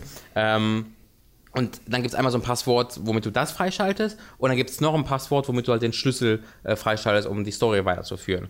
Ähm, und du weißt nicht, wel, was du gerade, wofür du gerade Hinweise bekommst. Und du weißt auch nicht, ob ähm, du, also du, du, du verwechselst diese, oder du vermischst diese Hinweise miteinander. Weil teilweise, es gibt dann quasi immer zwei Questketten in, dieser, in diesen Räumen. Und es kann sein, dass du die eine Questkette findest, die für das eine Passwort dient, und dann Sachen für die andere Kette findest. Und das sind zwei völlig unterschiedliche Sachen, aber du weißt es ja nicht und versuchst die in Verbindung miteinander zu bringen. Und dann sind da noch viele Mathematikprobleme drin. Also für mich ist da ganz viel drin, was, was mir in Rätseln keinen Spaß macht. Mhm. Ähm, und deswegen sind diese Rätsel für mich tatsächlich nur lösbar mit Lösungen. Ähm, was mir aber nicht, was ich nicht schlimm finde, weil ich diese Spiele für die Geschichte erzähle. Und die Geschichte, und das muss ich nochmal kurz erwähnen, ist wirklich sensationell in Virtuous Last Reward. Ich finde diese ganze Präsentation, da geht es halt um mehrere Welten und das Springen zwischen mehreren Welten und wie dort die Spielmechanik äh, eingebunden ist in das, äh, in die Story, ist ähm, fast einzigartig, wenn sie in Nein, Nein, Nein nicht ebenfalls das schon so toll gemacht hätten. Ich habe wirklich vergessen, wie geil der Endtwist bei Nein, Nein, Nein war. Äh, mit dem war das ja nur auf dem DS erschienen, was sie da mit dem Bildschirm machen, ist wirklich absolut sensationell toll. Das ist einer der ist eigentlich das beste Beispiel davon, wie man es Geschichte über die einzigartigen Möglichkeiten eines Videospiels erzählt. Ähm, und die auch nur so funktionieren, wenn, beim, wenn du das über einen Emulator spielst, funktioniert es einfach nicht. Ja. Ähm, und das finde ich ganz, ganz toll. Äh, und bei Virtual Last Reward wird das äh, genauso gemacht. Äh, da ist es halt so, dass du von Anfang an eine, eine, eine Timeline hast und äh, beziehungsweise eine Worldline viel mehr und du triffst halt Entscheidungen und äh, du hast immer eine Möglichkeit zwischen A und B und dann siehst du, wie sich diese Line splittet in diese beiden Möglichkeiten, dann splittet sie nochmal in zwei Möglichkeiten und dieses Diagramm hast du von Anfang an und dann kannst du halt in dieser Timeline rumspringen und muss dann teilweise Informationen aus der einen Timeline ziehen und die in der anderen Timeline nutzen. Und dein ist aber nicht einfach so, dass du als Spieler die Informationen nutzt, sondern dein Spiel, dein Charakter in der Spielwelt sagt so, holy shit, warum weiß ich das plötzlich, was ist hier los? Und dann die Charaktere drumherum reagieren darauf und das wird einfach ein ganz integraler Bestandteil der Geschichte. Und diese Charaktere reagieren wahnsinnig klug also es ist nicht so, dass sie sagen, ach, weird, naja, sondern sie, sie bereden das. Sie mhm. ähm, ziehen Schlüsse daraus und sie ziehen kluge Schlüsse daraus und das macht mir unglaublich viel Spaß. Ähm, wie gesagt, du brauchst so 40 bis 50 Stunden, wenn du das normal spielst. Ich glaube, wenn ich jetzt, so wie ich das jetzt spiele, dass ich Walkthrough habe, der mir komplett äh, mich durch die ja. ähm, Puzzle durchführt, dann werde ich das wahrscheinlich so in 20 durchhaben. Ich bin jetzt so sieben Stunden drin. Ähm, was auch ganz nicht unwichtig ist mit diesem Walkthrough ist halt, weil du du musst jedes jeden Raum auf dem schwierigen Schwierigkeitsgrad lösen und in jedem Raum äh, das geheime Fach finden, also dieses äh, Secret Files Fach finden, ähm, nur dann bekommst du das richtige Ende. Was ich total dämlich finde für dieses Spiel, weil diese Rätsel sind so losgelöst von dem Rest des Spiels, ja. dass es einfach dumm ist, dass du für die Story äh, da so äh, das, ja, diese ganzen Rätsel auf diese Art lösen musst. Ähm, aber das mache ich halt gerade deswegen, dass ich äh, für alles die, äh, Walkthroughs nutze. Und ich habe so viel vergessen von diesem Spiel, ähm, weil es ja auch vier Jahre jetzt her ist oder sowas. Und das ist so unglaublich komplex, dass du dich auch nicht daran erinnern kannst, äh, dass ich da wie beim ersten Mal nochmal von neu ganz viel Spaß habe und ich sehr froh bin, dass ich das nochmal gemacht habe. Da bist du dann bestens vorbereitet für Zero Time Dilemma. Genau, 28. Juni. Das werde ich schön äh, rechtzeitig äh, ready haben. Sie haben auch angekündigt, am 30. Juni, zwei Tage später, wird die PC-Version kommen ähm, äh, für Steam, was ich lustig finde. Äh, weil ich würde mir auf jeden Fall die Vita-Version anfragen, weil das funktioniert auch Vita TV. Ähm, hm. Ich habe auch mal Last Reward auf Vita TV probiert, aber funktioniert nicht so wirklich gut, weil du halt viel mit dem Touchscreen machst und ich weiß nicht, ob das an meinem TV liegt, könnt ihr mir mal sagen, aber die Steuerung ist bei allen Spielen unglaublich verzögert. Ähm, also sowas wie Dancing All Night ist unspielbar, weil es sich wirklich so anfühlt, ich drücke nach links und so ein, ein bis zwei Sekunden später geht er nach links. Ähm, und das ist bei allen Spielen der Fall. Und selbst sowas wie Last Reward wird nur sehr, sehr frustrierend spielbar dadurch. Ähm, aber ja, also bei, wenn, wenn das bei Time Dilemma besser funktioniert, könnte ich das auf dem, auf dem Fernseher spielen. Aber die Grafik, sie ist jetzt halt auch nicht so toll, ja, dass ich ja. das wirklich auf einem großen Bildschirm sehen will. Deswegen äh, würde ich mir da auch aber Vita wahrscheinlich eher spielen. Okay, mir tun die ganzen PC-Spiele leid, die sich so das im Store angucken und denken, oh, sieht interessant aus. Äh. Was ist das? Ja. Yep. Okay, ich möchte über ein kleines Spiel reden namens Duskas, also wie, wie Dusk from Dusk. D-U-S-K-E-R-S, genau. Das ist ein Indie-Titel, ein Sci-Fi, wie würde man das nennen als Genrebezeichnung? Sci-Fi Puzzle Adventure Horror Ding. Cool. das ist ganz schwer zu beschreiben. Ähm, ja, wie gesagt, das ist ein Indie-Titel von Misfit also ich glaube, das, das Entwicklungsstudio heißt Misfit, Misfit Creations oder mhm. sowas. Und ich bin da durch Cool Ghosts drauf gestoßen, eine britische Videospielseite. Das ist jetzt rausgekommen, das war schon eine ganze Weile im Early Access. Und ich finde, das ist atmosphärisch ein richtig, richtig, richtig tolles Spiel. Du musst dir vorstellen, es startet mit so einer DOS-Oberfläche, total simpel gehalten. Und du startest dann auf einer Weltraum- Übersichtskarte, mhm. Hast du ganz, ganz simple Grafiken. Also das Spiel ist nicht grafisch opulent oder so, ist alles mhm. mega simpel dargestellt, eben in diesem, ja schon, wie gesagt, DOS-Flair. Und du, also du bist. Du, du ich habe es selbst noch nicht gespielt, du ähm, interagierst mit einer Computeroberfläche im Computer, sowas wie Hacknet oder sowas? Äh, teilweise. Also okay. du hast, wie gesagt, das ganze Hauptmenü ist so wie ein DOS ein bisschen mhm. aufgebaut. Ähm, dann hast du diese Weltraumoberfläche. Da ist es wirklich ein grafisches Interface. Okay. Also ist jetzt nicht so, dass du nur Text hast, äh, sondern du siehst, okay, das ist das, das All. Hier sind verschiedene Schiffe gekennzeichnet, zwischen denen du hin und her springen kannst. Du hast selbst ein Raumschiff. Du bist eine Entität, die nicht näher erklärt wird. Also mhm. du weißt nicht, ob du jetzt Mensch bist oder ein Roboter oder was auch immer. Du hast aber auf jeden Fall zu Beginn des Spiels drei Drohnen unter deiner Kontrolle, die auf deinem Schiff sind. Diese Drohnen können bis zu vier ähm, Equip-Ausrüstungsteile äh, ausrüsten. Und das sind so Sachen wie ein Gather-Modul, mit dem sie ja, Metall sammeln können auf diesen ver verlassenen Schiffen, die du mhm. im Laufe der, des Spiels besuchst. Oder einen Generator, mit dem sie sich ja, anschließen können an die Generatoren in den verschiedenen Schiffen, um dann den Strom wieder zu aktivieren, was dann dazu nötig ist, um Türen oder sowas aufzumachen. oder ein Interface-Modul, mit dem sie an Konsolen ran können und können dann bestimmte Funktionen dieser verlassenen Schiffe steuern. Denn du springst, wie gesagt, von Schiff zu Schiff und jedes dieser Schiffe ist mehrere hundert Jahre alt. Also kannst du kurz erklären, wie es, so steuerst du diese Drohnen in der Ego-Perspektive dann? Oder? Dazu komme ich gleich noch. Okay. Du hast, wie gesagt, am Anfang nur dein Schiff, mit dem du zwischen ja. diesen anderen Schiffen hin und her springst und dir auswählst, was du anreißt. Äh, nee, ist alles Tastatur. Ach so. Ähm, und Du siehst so ganz rudimentäre Informationen, was für eine Klasse dieses Schiff ist, ob es ein Medical-Schiff mhm. ist, ein, ein, Frachtschiff oder sonst was. Äh, sie sind alle verlassen, diese Schiffe, schon seit mehreren hundert Jahren. Und es gibt scheinbar kein Leben mehr in dieser Welt. Und alles, was du storytechnisch hast, ist am Anfang ein kleiner Text. Und dann beim Scan der Schiffe findest du manchmal weitere kleine Textfetzen, die aber auch nicht immer vollständig sind. Mhm. Und aus denen musst du dir nach und nach zusammenpuzzeln, was in diesem Universum passiert ist. Und ein paar Sachen konnte ich mir schon erschließen, aber noch nicht alle. Mhm. Und es bleibt halt immer sehr mysteriös, weil du weißt halt, okay, hier sind überall verlassene, kaputte Schiffe, nicht so wirklich viele Lebenszeichen drauf und die Lebenszeichen, die da sind, sind dir immer feindlich gesinnt. Mhm. So, zumindest in meiner bisherigen Spielerfahrung von den drei, vier Stunden, die ich bisher gespielt habe. Du gehst dann auf eines dieser Schiffe rauf, hast dann eine, äh, eine, eine zweigeteilte Perspektive. Es ist aber immer top-down. Du hast einmal diese in Vierecke, verschiedene Vierecke eingeteilte Schiffsansicht, die so eine Übersichtskarte ist im Endeffekt, wo jede, jeder Raum mit einer bestimmten Bezeichnung mhm. äh, gekennzeichnet ist, also R1, 2, 3, 4, 5 und so weiter.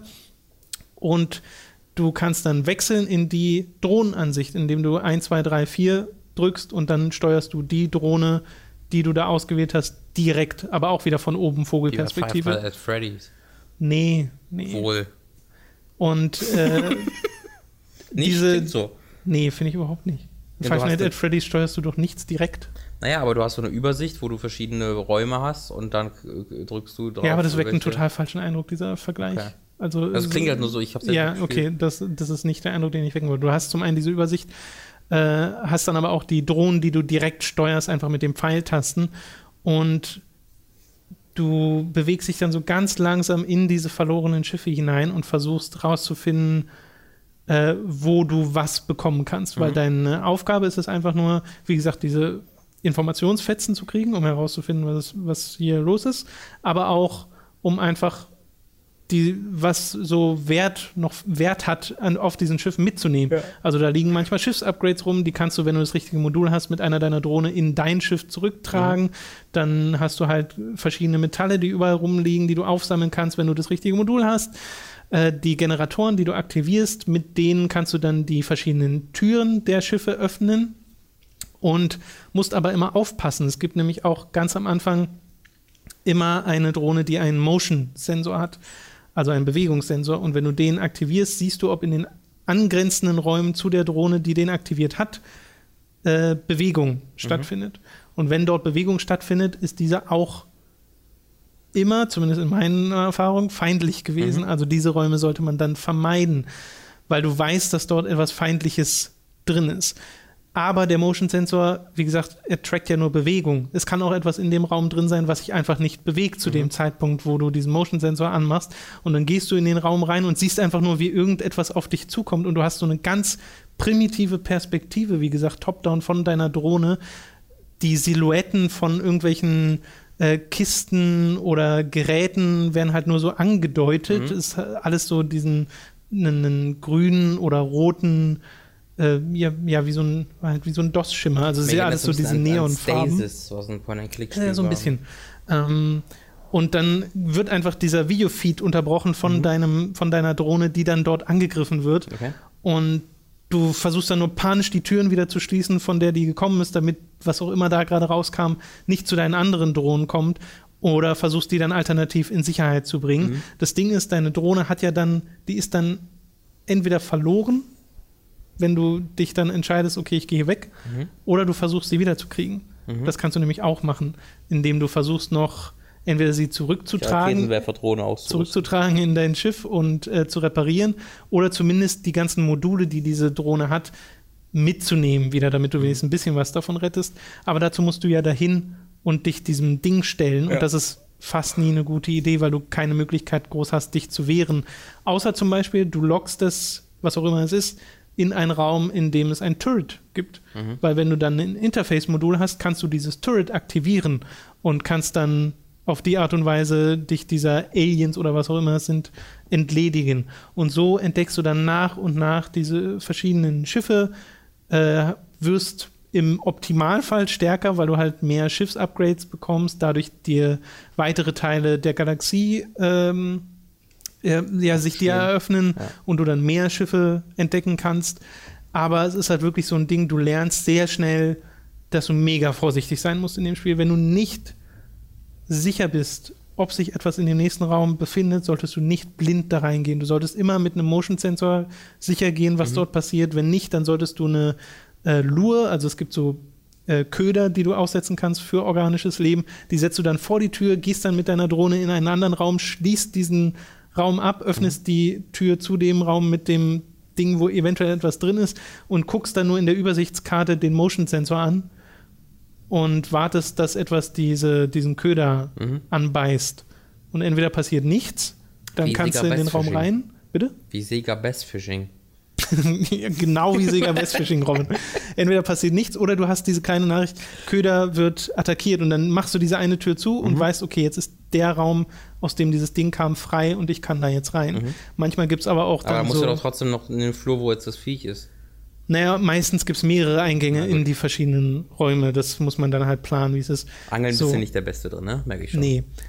Die direkte Kontrolle der Drohne ist übrigens nur eine Variante, weil du hast die ganze Zeit ein Eingabefeld, wo mhm. du halt immer sagst, okay, ich wähle jetzt Drohne 1 aus und sage Motion, also dann macht er den Motion-Sensor an oder Generator, das sind alles ja. Befehle, die du eintippen musst. Du kannst aber auch fast alles komplett aus dieser Übersichtskarte steuern, indem du sagst Navigate 1, 2, 3, R5. Das heißt, Drohnen 1, 2, 3 mhm. gehen in Raum 5. Mhm was sie nicht immer schaffen, weil die Wegfindung ist jetzt nicht die ja. beste äh, in dem Spiel. Also ich hatte schon Sachen, wo dann Drohnen einfach festhingen und ich mir dachte, oh Gott, was machst du da?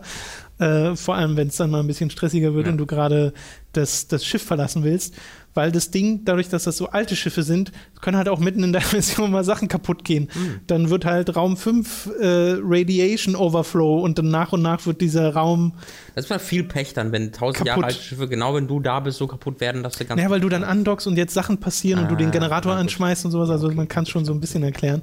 Oder dass dann da steht, äh, Asteroid detected hm. äh, und dann Impact estimated five minutes und dann denkst du dir so, na toll, mhm. muss ich also mich dann auch noch beeilen und dann kommen solche Curveballs dazu, wo sie dich äh, versuchen so von deinem Trott abzubringen. Das ist Mal heute. Was? Das Wort Curveballs benutzen. Ja, das stimmt. Das ist ein das ist Englisch für Kurvenball, falls super, super interessantes Konzept.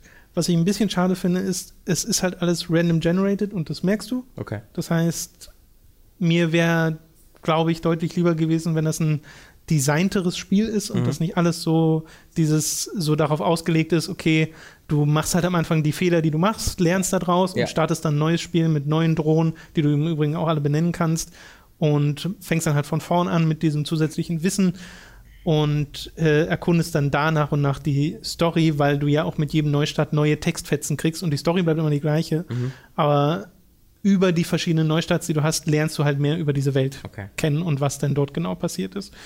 Äh, und wie gesagt, das finde ich als, als, Konzept total interessant. Es belohnt Geduld. Es ist nichts für Spieler, die nicht warten können. Mhm. Und ich finde es halt faszinierend, wie das mit so mega simpler Optik so Spannung aufbaut, wo ich eigentlich nur auf eine Reihe von grünen Vierecken gucke und warte, dass etwas von einem Raum in den anderen kommt und mir das durch ein leichtes Biepen ja. Äh, gezeigt wird. Aber da steckt sehr viel Spannung drin. Also da machen sie äh, vieles sehr, sehr richtig. Deswegen, wenn ihr auf diese Art von ja, reduzierter Sci-Fi-Optik äh, steht, beziehungsweise euch davon nicht stören lasst, sondern euch so ein bisschen darauf einlassen könnt, dass ihr dann tatsächlich über diese Art von Konsolen quasi Drohnen kontrolliert und äh, ja, dass das bei euch funktioniert, dann ist das definitiv ein Blick wert. Das Gas kostet, glaube ich, 15 Euro oder 13 oder sowas. So in dem Bereich äh, werde ich hoffentlich auch noch im Livestream mal zeigen können. Das kann man dann da, glaube ich, nicht allzu lange spielen, aber zumindest mal kurz, ja. wie sich das anfühlt, wie es aussieht, Äh, das werden wir dann noch, äh, denke ich, nochmal im Livestream zeigen. Meine Frage wäre, wieso es ähm, Weltraum, äh, Leute, Zivilisationen, die in den Weltraum schaffen, es kontinuierlich nicht hinbekommen, vernünftige Radarsysteme und Scanner zu bauen. Mhm. Wieso sind die alle nur auf Motion Frage. reagieren? Wieso kann man da nicht einfach, wieso, Tom, wir, wir haben heutzutage Dinge, wo man einfach durch Wände gucken kann. Ja. Wieso kriegen das fucking Menschen im Weltraum nicht hin? Vielleicht gibt es ja, und das sind Sachen, Module, die ich noch nicht entdeckt habe. Ach so, ja. Das, das weiß ich nicht. Aber selbst dann, wir fangen doch auch nicht an, wenn wir jetzt das, so funktioniert es doch nicht. So funktioniert Wissenschaft doch nicht. Ach komm, okay, dann entdecken wir jetzt mal unser nicht unsere Technik, die wir nach 1750 erfunden haben. Ja. Das gibt doch keinen Sinn. Im, die sind doch im Mittelalter schon mit so Motion-Sensoren piep, piep, piep durchgerannt. Wie unfassbar viele Schiffe es in den verschiedenen Systemen gibt, die ja. du da. Du musst ja irgendwie alle paar. Also es wirkt halt so, weil die Darstellung so klein ist. Ja. Es wirkt halt, als ob da alle paar Meter ein kaputtes Schiff rumschwebt, ja. aber es sind ja immer sehr, sehr große Abstände, die mhm. du da bereist. Und gibt dann zwischendrin noch Shops, die tatsächlich noch funktionieren aus irgendeinem Grund. Also das muss alles von ähm, Maschinen gesteuert sein, weil ja. ich bin auch der Meinung, dass man selbst keine, kein Mensch ist. Okay, du bist ein Nekromorph, bist du. Nö, halt eine Maschine, die das macht, weil sie so programmiert ist. Ein Wall-E? Vielleicht wird das ja auch noch aufgegriffen. Äh, ja, fand ich jedenfalls interessant. Dasgas. Du hast äh, etwas ganz anderes gespielt, nämlich Total War Warhammer. Nein, Total Warhammer. Total Warhammer. Total Warhammer. Habe ich gespielt, ja, so zehn Stunden würde ich mhm. ungefähr sagen, tatsächlich eine ganze Weile. Und ich weiß nicht, ob ich noch Beziehungsweise für Total War Zustände eigentlich ja, noch nicht so. Aber ich weiß nicht, ob ich es noch weiterspielen werde. Echt? Weil es, mich, es kriegt mich gar nicht. Null. Ähm, ich, ich, habe, ich versuche mich die ganze Zeit zu zwingen, reinzukommen. Und ich habe dir, das, hab dir das zunächst erklärt, äh, warum es zunächst nicht geklappt hat, nämlich habe ich das im Podcast erklärt oder habe ich das privat Im Podcast erklärt? nicht, ne? Okay. Ähm, ich habe halt Stellaris so für 30 Stunden gespielt oder so und bin auch voll drin gewesen. Und Stellaris ist halt ein sehr, sehr komplexes äh, Spiel von Paradox äh, mit sehr viel Diplomatie und so weiter und so fort. Ähm, und ich konnte mir, bin nicht so ganz aus diesem, aus diesem äh, aus diesem State of Mind rausgekommen, den ich bei Stellaris hatte, wo du halt äh, dich immer weiter aufbaust, aber das vor allen Dingen auf friedliche Art und Weise versuchst, solange es geht und dann Krieg auslöst, wenn es halt nötig ist. Das ist natürlich Blödsinn beim Total War Spiel so zu machen, weil der, die, die Kriegsszenen, die das Kämpfen ein ganz essentieller Bestandteil des Spiels ist. Ähm, und das, da bin ich ganz reingekommen und da habe ich dann einfach mal zwei, drei Tage gewartet und dann ging es auch. Ähm, und dann habe ich eine Kampagne mit verschiedenen Rassen versucht. Es gibt äh, die Orks, Vampire, Menschen, also Empire und die Zwerge. Äh, und als DLC-Rasse gibt es dann noch das, die Chaos-Fraktion, die kostenlos ist, wenn man es, glaube ich, in den ersten drei Wochen kauft, das Spiel. Ähm, dann kannst du den Kosten runterladen und dann ab nächsten Monat äh, kostet es irgendwie 10 Euro oder was mhm. weiß ich. Ähm, und äh, die das Empire ist halt so das Normalste zu, zu steuern. Ich habe zuerst als Vampire angefangen, weil ich eigentlich so die normale Menschenfraktion nie nehme, weil ich am langweiligsten finde. Aber das hat mir dann irgendwie, weiß nicht, es hat sich komisch angefühlt, weil ich kenne mich ja null mit Warhammer aus. Ja. Ähm, und ich wollte dann halt schon so ein bisschen das Warhammer-Feeling trotzdem bekommen. Und dann habe ich einfach so Untote gespielt. Das hat sich einfach angefühlt wie random Untote. ähm, und das hat, hat mich, hat, hat für mich nicht so das Warhammer-Gefühl erzeugt. Mhm. Ähm, wie gesagt, aus einer kompletten Noob-Perspektive. Ich entschuldige mich äh, äh, dafür, dass gerade Warhammer-Fans total äh, die, ihre Halsschlagader explodiert. Naja, Orcs und Empire, so das, das Klassische, was ja, man genau. immer sieht bei Warhammer. Und deswegen habe ich dann mal äh, zum Empire gewechselt und spiele mit denen halt und habe auch drei, vier Mal neu angefangen, bis ich so richtig die Systeme ein bisschen nachvollziehen konnte und verstanden habe, obwohl die gar nicht so komplex sind, aber wie gesagt, musste ein bisschen aus diesem Stellaris State of Mind raus. Habe dann jetzt für zehn Stunden gespielt und ähm, es ist halt sehr simpel gefühlt und ich mache sehr viel, sehr das Gleiche. Und ich habe jetzt nie das Gefühl, dass ich gerade große taktische Entscheidungen treffe, sondern ich bin halt auf dieser großen taktischen Map und baue da die Gebäude, die ich bauen kann. Ähm, nehme die Städte und Siedlungen ein, die in meiner unmittelbaren Nähe sind. Und wenn ich die eine eingenommen habe, klicke ich auf meine Armee und klicke auf die nächste Armee und greife die an. Ähm, und das auch meistens erst, wenn ich halt stark genug bin. Und wenn ich stark genug bin, kann ich die auch genauso gut automatisch ausführen lassen, weil äh, wenn ich halt stark genug für diese Mission bin, dann macht das automatisch generiert das wunderbar. Und wenn ich die Kämpfe selbst spiele, habe ich nie das Gefühl, dass ich dass ich da viel Kontrolle drüber habe, was da passiert.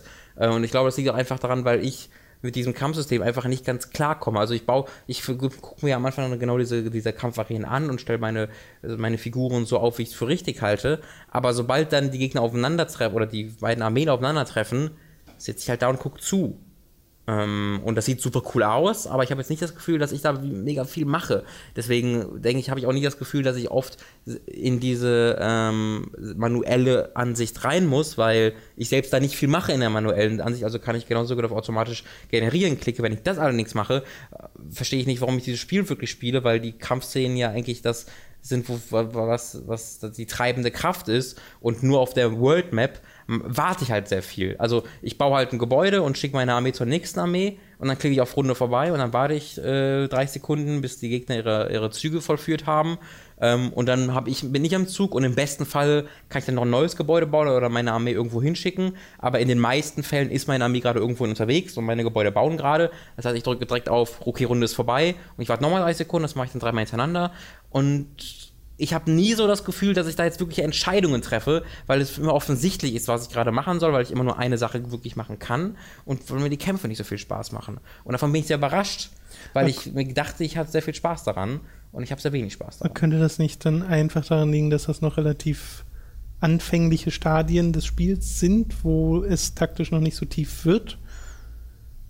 ich sein. weiß, dass zumindest später in Total War Kampagnen das einen massiven Unterschied gemacht hat, ob ich eine, also damit meine ich jetzt wirklich Rome oder mhm. Empire habe ich auch mhm. noch gespielt, äh, einen massiven Unterschied gemacht habe, ob ich Sachen automatisch habe sich absolvieren lassen ja. oder sie manuell gemacht habe, weil manuell kann ich dann sagen, okay, ich nehme hier euch und flankiere mit euch, aber erst ein bisschen später und benutze die für den frontalen ersten Ansturm und kann dadurch viel eher verhindern, dass so viele Einheiten draufgehen, weil selbst wenn du gewinnst mit durch diese automatische Lösung, mhm. verlierst du in der Regel mehr Einheiten, als wenn du es selbst ja. machst. Es sei denn, du machst selbst auch nur, okay, alle nach vorn. So.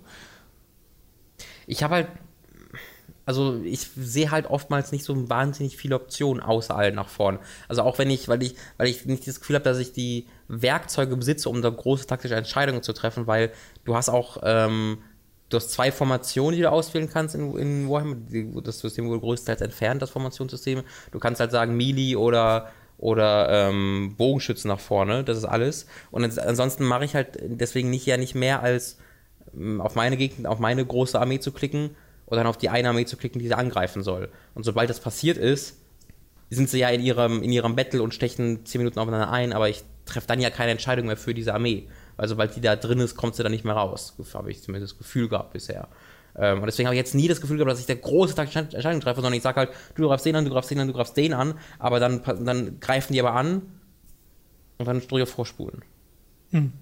Ähm, aber ich, das ist halt mehr ein grundsätzliches Total War-Ding als ein Warhammer-Ding, glaube ich. Obwohl, ähm, ich habe mich dann auch nochmal sehr viel belesen dazu und äh, weil ich einfach gesehen wollte, okay, wie, wie soll ich da rangehen? Ich hatte ein paar Fragen ähm, und habe dann mal geguckt, die Spielsysteme, wie funktionieren die. Ähm, und es ist jetzt zum Beispiel so, du kannst mehr als zwei Armeen fast gar nicht gleichzeitig managen einfach weil die so viel Upkeep kosten und du nur so wenig Möglichkeiten hast, Geld zu erzeugen in, War, in diesem Warhammer Total War, ähm, dass du einfach vielleicht mal drei Armeen gleichzeitig, aber nicht wirklich mehr als diese drei Armeen gleichzeitig managen kannst. Das heißt, du hast, so ist es wahrscheinlich auch im Endgame, nicht diese 17 Armeen an 15 verschiedenen Fronten, sondern es ist immer dieses recht kleine, äh, kleine Ding, was du managst. Ähm, und ich werde mich vermutlich noch mal einfach weiter dadurch zwingen. Das ist tatsächlich, weil ich so freiwillig würde ich jetzt nicht weiterspielen, aber ähm, weil ich auch das Gefühl habe, ich verpasse gerade irgendwas, ich verstehe gerade irgendwas nicht. Mhm. Ähm, aber also nicht, weil ich nie, und zwar nicht, weil ich auf Prozess sage, ich verstehe das nicht, sondern einfach, weil ich das Gefühl habe, ich sehe irgendeinen Teil dieses Spiels nicht. Ähm, und das finde ich halt sehr, sehr, sehr schade, weil ich, ich hatte ja auch schon viel Spaß mit den Total War-Spielen in der Vergangenheit. Ähm, das ist jetzt schon ein paar Jährchen her, aber ich hatte jetzt nie gesagt, so, oh, Total War macht mir keinen Spaß. Ähm, und deswegen bin ich da sehr überrascht von tatsächlich, dass mir das gerade so überhaupt gar nichts gibt. Tja, das gibt es aber nun mal ab und ja. zu, dass so etwas passiert. Du wolltest ja auch noch mal reingucken. Genau, ich oder? wollte auch noch mal reingucken. Ich bin jetzt auch kein großer Warhammer-Fan, aber ich finde diese äh, Total War und Warhammer sind zwei Sachen, die so natürlich ineinander greifen ja. sollten, dass da eigentlich was Gutes bei rauskommen mhm. müsste. Und, und ist, also die allgemeine Reaktion war ja auch sehr positiv. Genau, also dazu sagen. Dazu, genau, was man auch noch dazu sagen muss, dass in der Vergangenheit Total War Spiele immer ein bisschen dafür gerügt wurden, dass sie halt nicht fertig waren mhm. zu Release. Das ist wohl diesmal nicht so krass, also dass das wohl mal tatsächlich ein halbwegs fertiges Spiel ist, was Creative Assembly da gemacht haben. Äh, das ist ein sehr positiver Aspekt, den die Leute hervorheben und es soll halt auch sonst, zumindest wie du schon sagst, in der allgemeinen Meinung ganz gut sein. Ich habe mich da aber nicht belesen, dass ich jetzt wüsste, warum genau das jetzt im Vergleich zu den vorherigen Spielen so gut ja. ist. Äh, aber ja, ich finde halt dieses, zu sagen, wir machen dieses, diese Tabletop-Franchise von Games Workshop und machen das mit einem Total War-Szenario, das passt einfach so, so gut. Ich glaube, mein, mein größtes Problem im Spiel ist halt wirklich, dass ich nie das Gefühl habe, dass ich gerade selbst große Entscheidungen treffe, sondern dass ich einfach einen Pfad ablaufe von offensichtlichen Entscheidungen. Und okay. ich, ich klicke halt klickt das an, was offensichtlich angeklickt werden sollte, weil du zum Beispiel, du hast halt deine Siedlungen, die du einnimmst und du hast Provinzen und in einer Provinz sind irgendwie zwei oder drei Siedlungen. Und das Ziel ist halt dann so ziemlich alle Siedlungen in einer Provinz einzunehmen, weil wenn du das gemacht hast, bekommst du Boni für die ganze Provinz und kannst irgendwie so Sachen, kannst so Erlasse erteilen, dass du 20% mehr Steuern aus dieser Provinz, also aus allen drei Siedlungen bekommst. Und die Siedlungen jeweils haben dann drei bis fünf oder sechs Gebäudeslots. Ähm, und sobald du dann irgendwie ein Gebäude bauen kannst, ist dann, wird es markiert und ich habe halt nie das Gefühl, dass ich gerade großtaktische Entscheidungen treffe, welche Gebäude ich bauen kann, weil du hast deine Hauptprovinz, wo du deine, deine, deine Hauptgebäude auf bis zu Stufe 5 hochleveln kannst. Und dann hast du die, äh, nicht Provinz, die Hauptsiedlung in einer Provinz. Und die ganzen anderen Siedlungen in der Provinz sind dann so Nebensiedlungen, wo du dein Hauptgebäude auf maximal Level 3 upgraden kannst. So. Viele der Gebäude werden aber erst freigeschaltet oder die und teilweise werden die erst dann freigeschaltet, teilweise sind deren höheren Klassen von diesem Gebäude erst freigeschaltet, wenn du immer Level 4 oder 5 dein Hauptgebäude gelevelt hast. Das heißt, diese ganzen Siedlungen, deren Hauptgebäude nur auf Level 3 kommen, da wäre es total idiotisch, da Gebäude zu bauen, deren wirkliche Effektivität sie erst ab Level 4 oder 5 des Hauptgebäudes ähm, mhm. rentiert. Das heißt, dort ist es für mich sehr offensichtlich, welche Gebäude ich baue, nämlich die 4 oder 5, die halt ähm, sie bis Level 3 äh, rentieren, während ich dann es auch sehr offensichtlich halte, welche Gebäude ich in der Hauptsiedlung auch bauen will, nämlich die, die erst ab Level 5 wirklich effektiv werden. Das heißt, da klicke ich so die Gebäude an, die ich offensichtlich anklicken soll. Bei meiner Armee klicke ich dann einfach auf die nächste Armee, die mir am nächsten ist, wenn die, wenn die schwach genug ist. Weil das ist halt, das ist halt so ein bisschen das Problem bei den Kämpfen. Ich greife eine Armee nur an, wenn ich mich, wenn ich selbst sehe, dass ich stärker bin als die. Wenn ich stärker bin als die, macht aber das automatische System einen ganz guten Job. Wenn ich schwächer bin als die, greife ich die gar nicht erst an. Und das ist vielleicht so ein bisschen das, wo, oder beziehungsweise, wenn ich, wenn ich schwächer bin als die, wenn ich die dann manuell angreife, habe ich trotzdem einfach verloren. Ich hatte jetzt nie das Gefühl, dass ich mit meinen taktischen Entscheidungen einen Kampf gewonnen habe, den ich eigentlich verloren hätte. Mhm. Und ich glaube, da scheitert es momentan einfach gerade dran, dass ich irgendwie in diesem Kampfscreen nicht das Gefühl habe, die nötige Kontrolle zu besitzen. Und das scheint ja an mir zu liegen, vor allen Dingen. Und vielleicht, ich hoffe, dass es da noch irgendwie Klick macht, dass ich da, dass ich da noch hintersteige. Ähm, bisher ist es leider nicht. Ähm, ja. Okay. Gut, ich habe The Witcher 3 Blood and Wine gespielt, will da jetzt aber nicht so viele Worte drüber verlieren, weil da gibt es ein ausführliches Video, ein Review-Talk bei uns. Falls ihr das noch nicht kennt und wissen wollt, wie Blood and Wine ist, könnt ihr euch das anschauen. Nur so viel, äh, es ist großartig, spielt es. Ex das müsstet ihr wahrscheinlich nicht mal von mir hören, weil ja. wer Witcher 3 sowieso schon mochte, hat das ohnehin schon auf der Einkaufsliste stehen und äh, ja. Ich habe so ein bisschen gelesen, dass es teilweise so ein bisschen wie das äh, wie Mass Effect 3 Citadel DLC sein soll. Wie so ein, habe ich selbst leider nie gespielt, wie einfach so ein Abschied, äh, so Abschiedsgefühle, so, wo auch äh, die Hauptcharaktere teilweise so zurückblicken, ähm, dass es einfach so ein, äh, so ein Gefühl gibt von, da war deine Reise, du blickst ein bisschen darauf zurück und hast auch eine eigene Story natürlich dabei, aber trotzdem ist es so ein schöner Abschied. Ja, ja, also ich habe Citadel nicht gespielt. Ich weiß aber, was es so ein bisschen macht. Und ja, so, warum haben wir das nicht gespielt? Das soll mit Abstand der beste Mass Effect DLC sein. Äh, wahrscheinlich soll das beste an Mass Effect 3 sein. Und wir haben es nicht gespielt. Soll es das, das ja. sein? Die Leute feiern Citadel mega. Okay, ich habe nur äh, Leviathan gespielt. Ja. Den fand ich toll. Ja, der war, naja, der war halt, der war, ich würde auch sagen, der war ein toller DLC, wenn es nicht so wäre, dass es eigentlich ein tolles Teil des Hauptspiels ja, wäre, ja, weil es als DLC völlig versagt hat, weil es, einen, weil es halt dringend nötig für die Hauptstory ist. Ist egal. Aber ja, also Blood and Wine findet auch abschließende Worte für diese ganze mhm. Saga, mhm. weil das war es ja jetzt erstmal mit dem Witcher. Und ich Sie denke. Wollen, es wird was Witcher jetzt nicht angekündigt auf der E3, aber ich bin mir sicher, dass es ein Gwen-Spiel wird. Ja, also davon gehe ich auch noch aus, aber äh, Sie haben ja sehr deutlich gesagt, zumindest mit Geralt ist es das jetzt erstmal mhm. gewesen, weil den haben wir jetzt gespielt über drei Spiele lang und zwei Add-ons, die mhm. im Endeffekt auch zwei eigene Spiele sind. Ja. Äh, jetzt reicht es auch erstmal. ich kann mir vorstellen, dass sie durchaus zu Witcher nochmal zurückkehren, aber wenn dann erst in zehn Jahren oder so und das ja. wird dem auch gut tun. Ja. Aber es stimmt mich unfassbar positiv für alles, was CD Projekt in Zukunft macht, weil mein Gott, also sowohl Hearts of Stone als auch Blood and Wine sind so gute, so umfangreiche Pakete, die für einen so unfassbar fairen Preis angeboten mhm. werden. Äh, das hast du halt momentan nicht so oft. Also es ist, ich würde sagen, beispiellos, aber es gibt bestimmt Beispiele, aber sehr vorbildhaft, ja. sagen wir es so. Ja. Overwatch ist das letzte oh ja, Spiel, über das, wir, über das wir reden werden, denn ich das haben wir beide. Ich will kurz noch erwähnen, ich habe auch Yakuza 4 durchgespielt, endlich, aber da. Das, ich das für nächste Woche oder so. Äh, nee, da will ich auch nicht weiter darüber sprechen. Ich habe so. nur über Yakuza 4 gesprochen. Okay. Ich wollte nur sagen, dass ich es endlich durchgespielt habe, yay. Overwatch haben wir beide äh, recht ausführlich gespielt diese Woche. Haben wir auch im live Ja, wenn ich so auf andere Leute gucke, mit denen ich spiele, sind irgendwie schon 30 Level über mir alle. Ja, ja, ja. Aber ich also, habe das Gefühl, ich habe es viel gespielt, ja. Ich habe auch das Gefühl, ich habe es viel gespielt. Das liegt aber auch daran, dass ich halt Multiplayer-Shooter sonst nie sonderlich viel länger als fünf Stunden spiele. Ja, ja. Und äh, ich bin jetzt Level 16 oder so. Ich bin Level 22, glaube ja, ich. Ja, du bist noch mal ein bisschen weiter. Äh, und ich mag es. Ich mag es immer noch, obwohl ich schon jenseits der 10 Stunden da drin stecke. Und wie gesagt, das passiert bei Multiplayer-Shootern verhältnismäßig selten. Das letzte Mal war Splatoon, mhm. äh, was funktioniert hat. Dann aber auch also ich weiß nicht, ich mag Splatoon total gerne und ich hätte jetzt wieder Spaß dran, aber das verliert sich bei mir aufgrund anderer Spiele einfach. Ja. Weil ich halt andere Spiele spiele ja. und auch die Zeit haben will, um andere Spiele zu spielen. Deswegen weiß ich gar nicht, ob jetzt ein Overwatch bei mir in einem Jahr überhaupt noch ein Ding sein kann, mhm. selbst wenn es mir Spaß macht.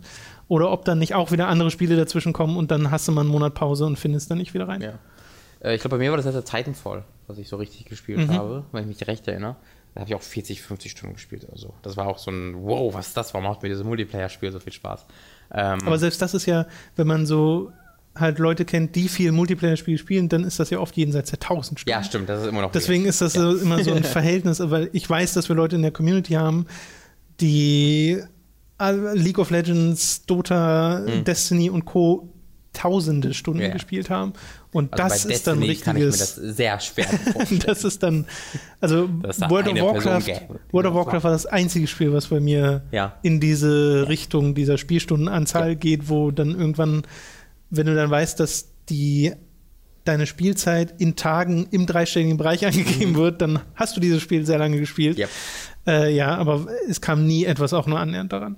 Geht mir genauso. Ähm, ich weiß auch nicht, ob ich Overwatch in zwei Monaten noch spiele. Das, äh, aus den gleichen Gründen wie du, weil ich dann doch auch einfach weitergehe und jetzt gerade gibt es halt nicht viel anderes. Ähm, deswegen ähm, kann man sich da schön reinsteigern.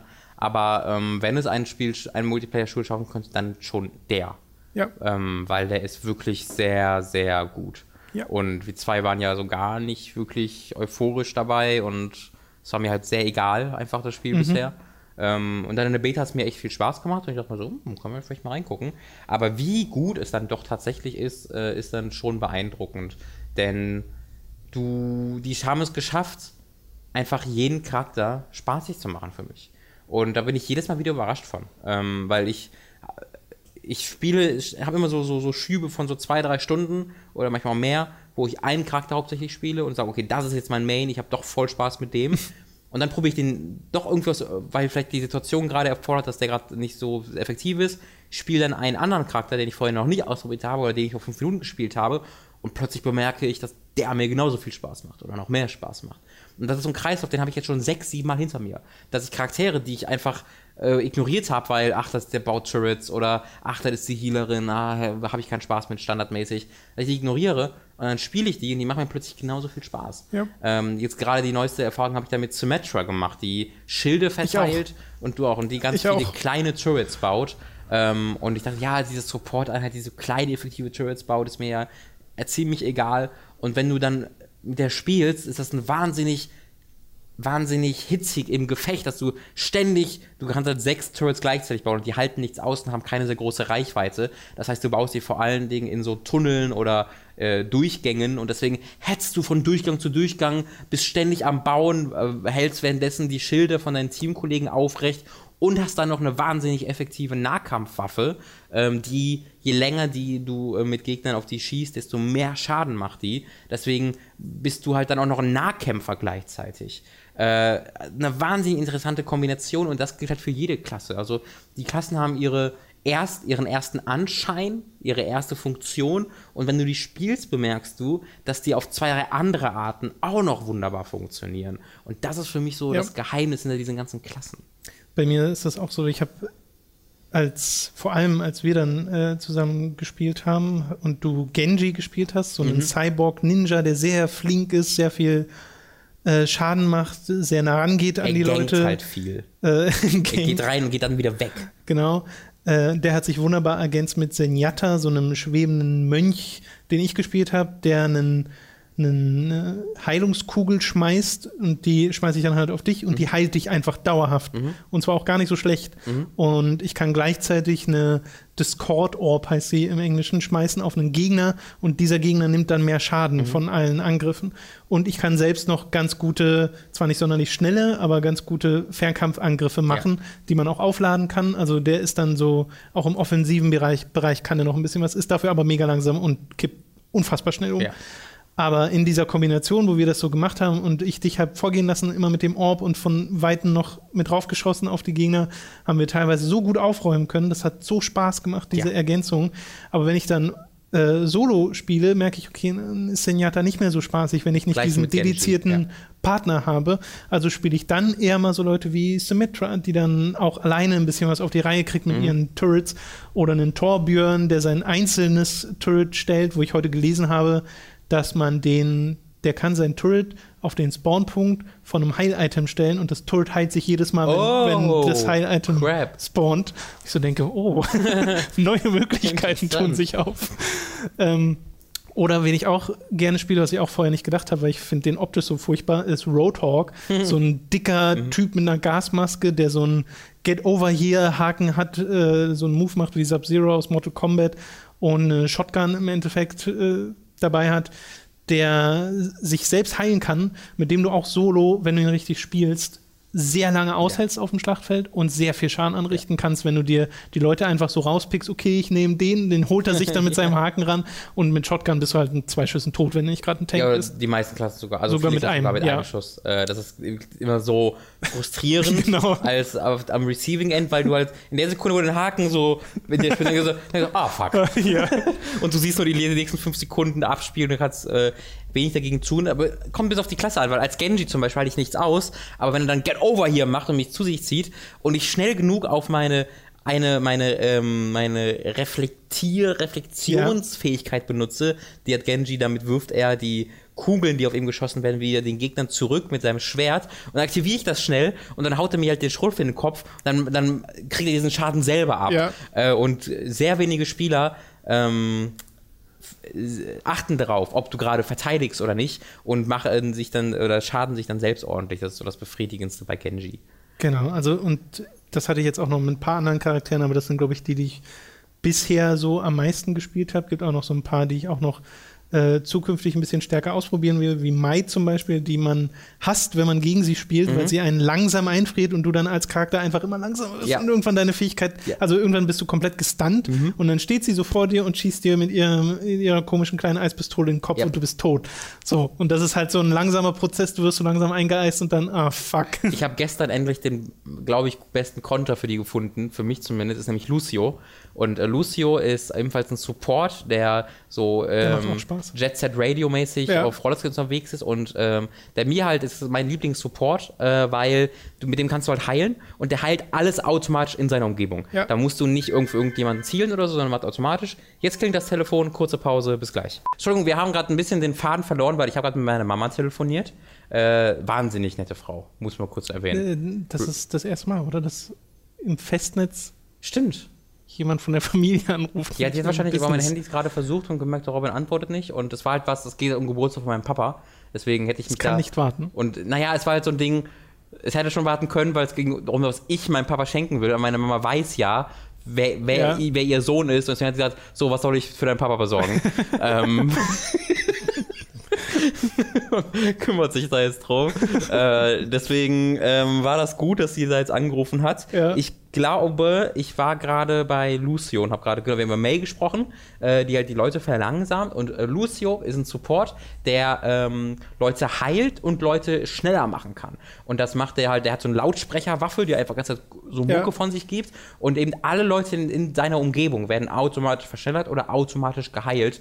Ähm, was ich halt toll finde, weil du da das ist einfach was Passives. Du kannst währenddessen, während du heilst, hast du nämlich auch noch eine Waffe. Du schießt halt recht langsame Projektile, die aber sehr ordentlich Schaden machen. Das heißt, du kannst offensiv mit ihm als, wie, wie mit einer ganz normalen Angriffsklasse agieren, trotzdem noch Leute heilen. Äh, und er hat halt als sekundären Angriff einen Blast, der Leute wegstößt. Das heißt, wenn so eine May ankommt, drück einfach Rechtsklick und die wird einfach nach Bagdad geschossen und hat dann gar keine Chance mehr, irgendwas gegen mich zu machen. Ähm, und das ist wahnsinnig befriedigend. Immer wenn so eine May näher kommt, ja. einfach BAM gegen die nächstbeste Wand zu ballern und dann äh, tot zu schießen. Ähm, das ist wahnsinnig toll. Und äh, Lucio ist halt so einer meiner Lieblingsklassen, weil auch wenn dann irgendwie fünf Leute auf einmal auf einem Punkt sind und dann aktivierst du deinen Verschnellerungsmodus, äh, Geschwindigkeitsmodus und aktivierst damit mit E noch, dass der extra effektiv wird dann fliegen einfach, also selbst so ein Reinhardt, so die übelst große Tankklasse, fliegt einfach nur noch durch die Gegend und keiner von dem gegnerischen Team hat eine Chance, dich zu treffen, weil du genau. einfach so schnell durch die Gegend fliegst. Äh, macht mir wahnsinnig viel Spaß. Ja, es gibt auch noch so ein paar andere Sachen. Das Sounddesign ist super in ja. dem Spiel, weil sie es halt extra so gebaut haben, dass du immer weißt, ob jetzt jemand in deiner Nähe ist, mhm. weil es, glaube ich, auch so ist, dass die Fußstapfen mhm. von Feinden deutlich lauter sind als die von ja. Freunden und du anhand der Fußstapfen teilweise schon erkennst, wer das ist, mhm. weil so ein Reaper mit seinen fetten Stiefeln einfach andere Geräusche macht als eine Mercy mit ihren, äh, was hatten die, hochhagige Schuhe? Weiß ich gar nicht. Weiß ich auch nicht. Äh, aber sie schwebt ja auch teilweise. Ja. Und äh, du diese Ultimates hast, die ja jeder Charakter hat, mhm. die, wenn der Feind sie auslöst, einen anderen Spruch ablassen, wo du sofort weißt, wenn da jemand sagt, it's high noon, dann weißt du halt, dass der McCree, der Cowboy, sein Ulti zaubert und du dann möglichst in Deckung gehen solltest. Was sagt weil, er denn, dann, wenn es auf deiner Seite ist? Sagt er dann gar nichts? Nee, er sagt was anderes. Er hat dann einen Spruch, der deutlich macht, dass er den Ulti aktiviert, okay. aber es ist eben ein anderer. Es ist nicht dieses It's high noon, weil du bist darauf trainiert, It's ja. high noon ist, oh Gott, ja. ich muss in Deckung. It's dead time. Genau, er, also ich weiß. rains from above. Ja, goodbye, we Genau, das ist, das ist, genau solche Sachen sind das. Ja. Und das ist halt auch einfach smartes Audiodesign. Super. Äh, du kannst wirklich ohne, also du kannst wirklich die Augen zumachen und du kannst abschätzen, wie gerade der Kampf verläuft. Und genau. das ist halt ein wahnsinnig großer Erfolg. Visuell funktioniert das ähnlich, weil du halt an den ganzen Silhouetten und Animationen auch von Weitem in der Regel erkennst, wer das ist. Ich finde, da haben sie es mit den Skins in Einzelfällen ein bisschen zu gut gemeint, weil zum Beispiel gibt es für Reaper, ja. der so ein halt aussieht wie der Tod, äh, einen Skin, wo er mehr aussieht wie ein Soldat und dann leicht zu verwechseln ist von weitem mit Soldier 76, ja. der halt aussieht wie ein Soldat. Und das, finde ich, ist dann ein Problem, weil das sollte immer eindeutig sein, wen man da begegnet. Finde ich auch. Es gibt auch einen Skin für Soldier 76, wo der so einen Umhang hat, wo er wiederum aussieht wie McCree der genau. auch scheinbar Umhang hat. Ja, das ja. das Problem bei diesen äh, drei, vier sehr klassischen humanoiden genau. äh, äh, Typen, weil alle, so ziemlich jede Klasse ist halt sehr überzeichnet und sehr groß und oder klein und sehr comichaft halt. Da hast du aber halt drei, vier, fünf äh, Klassen, die eine sehr ähnliche Statur haben, aber dann eben ganz anders designt sind. Aber sobald du ja. in die Designs eingreifst, dass die sich mehr ähneln, wird es halt schwierig, die zu unterscheiden. Also das ist mir wirklich schon öfter passiert, dass ein Reaper ankam, ich dachte, das wäre ein Soldier und der hat mich dann mit seinen Schrotflinten weggenommen. Genau. Ja, weil du halt anders dann an die Situation rangehst ja. und dann kommt erst dieser Moment, wo du es realisierst und dann ist es schon zu spät. Ja. Was auch mäßig Begeisterung in der scheinbar gesamten Overwatch-Fanbasis äh, äh, auslöst, ist das ganze Loot-System, weil du halt, du levelst hoch die ganze Zeit bis Level, ich glaube, 21 oder 23 oder so, steigt steigen die notwendigen Erfahrungspunkte für jedes Level ab und jedes Mal, wenn du ein Level hast, bekommst du eine Lootbox, in der vier oder fünf Sachen drin sind. Ich, ich glaube jetzt, fünf. Ich, ich weiß jetzt nicht hundertprozentig. Verschiedener Seltenheitsstufen. Und im schlechtesten Fall ist das ein Spray für einen Charakter, den du nicht benutzt. Also, das ist dann so ein Ding wie in Counter-Strike, kannst halt Sachen an die Wände sprayen. Oder eine Voice-Line, mhm. meistens halt auch für einen Charakter. Die ist noch viel unnützer, weil die wird benutzt, wenn du in dein Emote-Menü gehst, genau. kannst du da auf Voice-Line gehen, dann ja. sagt sie das. Das ist völlig sinnlos. Genau, also auch das ist sowas, wo du dir dann denkst, ja, okay, toll, jetzt ja. habe ich das.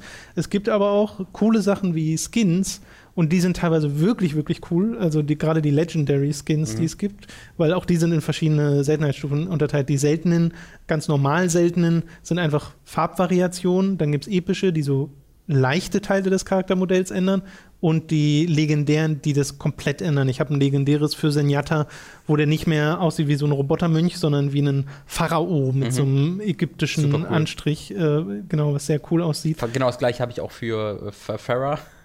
wo sie auch äh, Anubis heißt das, glaube ich. Genau, ähm. und äh, es gibt, du hast eins für Genji, wo er von einem Cyborg-Ninja zu einem äh, arabischen Säbelkämpfer wird. Ja. Also auch das sind dann coole Variationen, wo du dich wirklich freust, wenn du eins davon bekommst. Ja. Aber es ist halt selten. Und diese Lootboxen werden halt im Verlauf des Spiels immer seltener, ja. weil du halt länger brauchst für ein Level-Up. Und dann bekommst du halt irgendwann nur noch eins für alle paar Stunden vor allem. ich glaube, so eine, einmal in einer Stunde ist vielleicht akkurater. Weil ich bin Kommt ja aber darauf an, wie du spielst. Wenn du es in der Gruppe spielst. Natürlich, es geht ja. schon noch schneller, aber ich glaube, zwei Stunden wird selten dauern. Ich glaube, da musst du sehr, sehr, da musst du eine Reihe von sehr schlechten Matches Ja, haben. wenn du ständig verlierst. Genau. Äh, und halt auch, also ist ja nicht nur, ob du verlierst, sondern da musst du auch selbst nie eine Medaille bekommen, weil genau. die haben, muss man vielleicht noch kurz erwähnen, das ja. Rating-System ist wahnsinnig gut in diesem Spiel. Es wird nicht einfach nur gesagt, hier, der hat die meisten Kills, der hat die meisten Erfahrungspunkte bekommen, sondern Eliminations, ähm, was im klassischen Spiel Kills sind, sind hier einfach nur die Kills, an denen du beteiligt warst. Das heißt, du musst ihn gar nicht selbst getötet haben. Wenn ich jetzt als Support oder mit, mit Torbjörn, heißt der Torbjörn, ja. Torbjörn, äh, mit meinem Turret 15 Leute zur Hälfte runterschießen, ja von anderen Leuten getötet werde, habe ich trotzdem 15 Eliminations. Ähm, und da gibt es dann halt äh, verschiedene, ich glaube sechs verschiedene Systeme. Einmal meistens Healing dann, ähm, Eliminations, es gibt ja, Damage dann. Objective Kills. Objective so Kills, Objective Time, also ganz viele unterschiedliche Sachen. Auch Damage dann.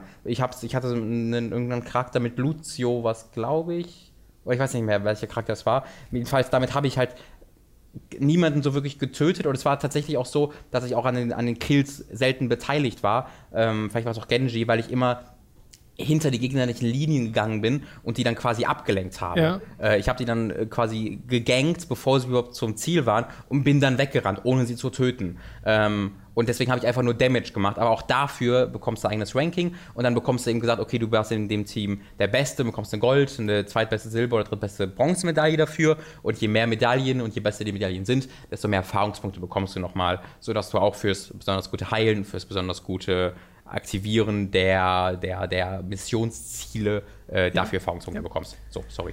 Genau, aber es wird halt trotzdem irgendwann sehr selten mit den Lootboxen und ja. du bekommst halt nur eine und die Wahrscheinlichkeit, dass da etwas drin ist, was du tatsächlich gebrauchen kannst, ist so unfassbar gering, weil es einfach dadurch, dass du diese ganzen Voice Lines und Sprays hast pro Charakter, Tausende von Möglichkeiten. Ich glaube, 700 äh, Unlockables. Ja, oder es fühlt sich aber an wie Tausende. Ja. Aber es sind halt mega viele. Also es sind irgendwie 50 pro Charakter oder sowas, mhm. werden dir teilweise angezeigt, wie viele du davon schon freigeschaltet hast. Ähm, Dann, wenn es mehr als 700. Vielleicht habe ich auch falsch gehört. Ich weiß es auch nicht. Ja. Ich weiß es nicht hundertprozentig. Ja. Ähm, aber selbst das wären ja schon sehr, sehr viele. Ja. Und da ist die Wahrscheinlichkeit dann halt einfach gering, dass du was Gutes kriegst, vor allem wenn du nur alle Stunde oder zwei eine Lootbox bekommst. Natürlich ist das nicht der Grund, weshalb du spielst. Der Grund, weshalb du spielst, ist, weil das Spiel Spaß macht ja. für sich. Aber du hast halt trotzdem diese kleinen Sachen und du weißt halt, was für Skins dein Charakter hat und hättest die gerne.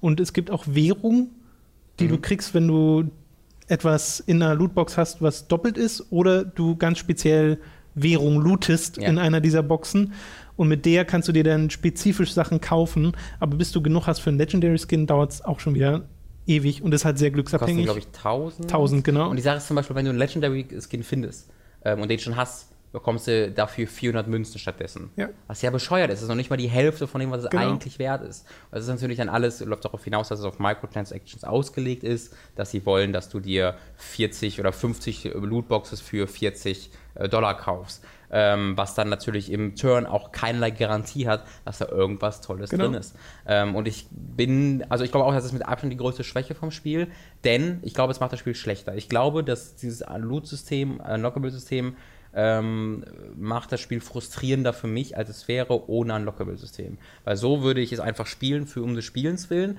Ähm, jetzt ist es aber so, dass ich eben mich auf diese Lootboxes freue, darauf hinarbeite, obwohl da gar nicht so viel Relevantes drin ist. Und die Sache ist, wenn ich dann eben die 99 5 oder 95-prozentige Chance habe und ähm, dass eben da nur Blödsinn, Sprays und Voicelines drin sind, bin ich frustriert. Dann ärgert mich das. Ja. Ähm, und dieses Ärgern ist mittlerweile ein viel beständigerer Teil der Spielerfahrung als das Freuen über die, ich glaube, zwei coolen Skins, die ich bisher gefunden habe.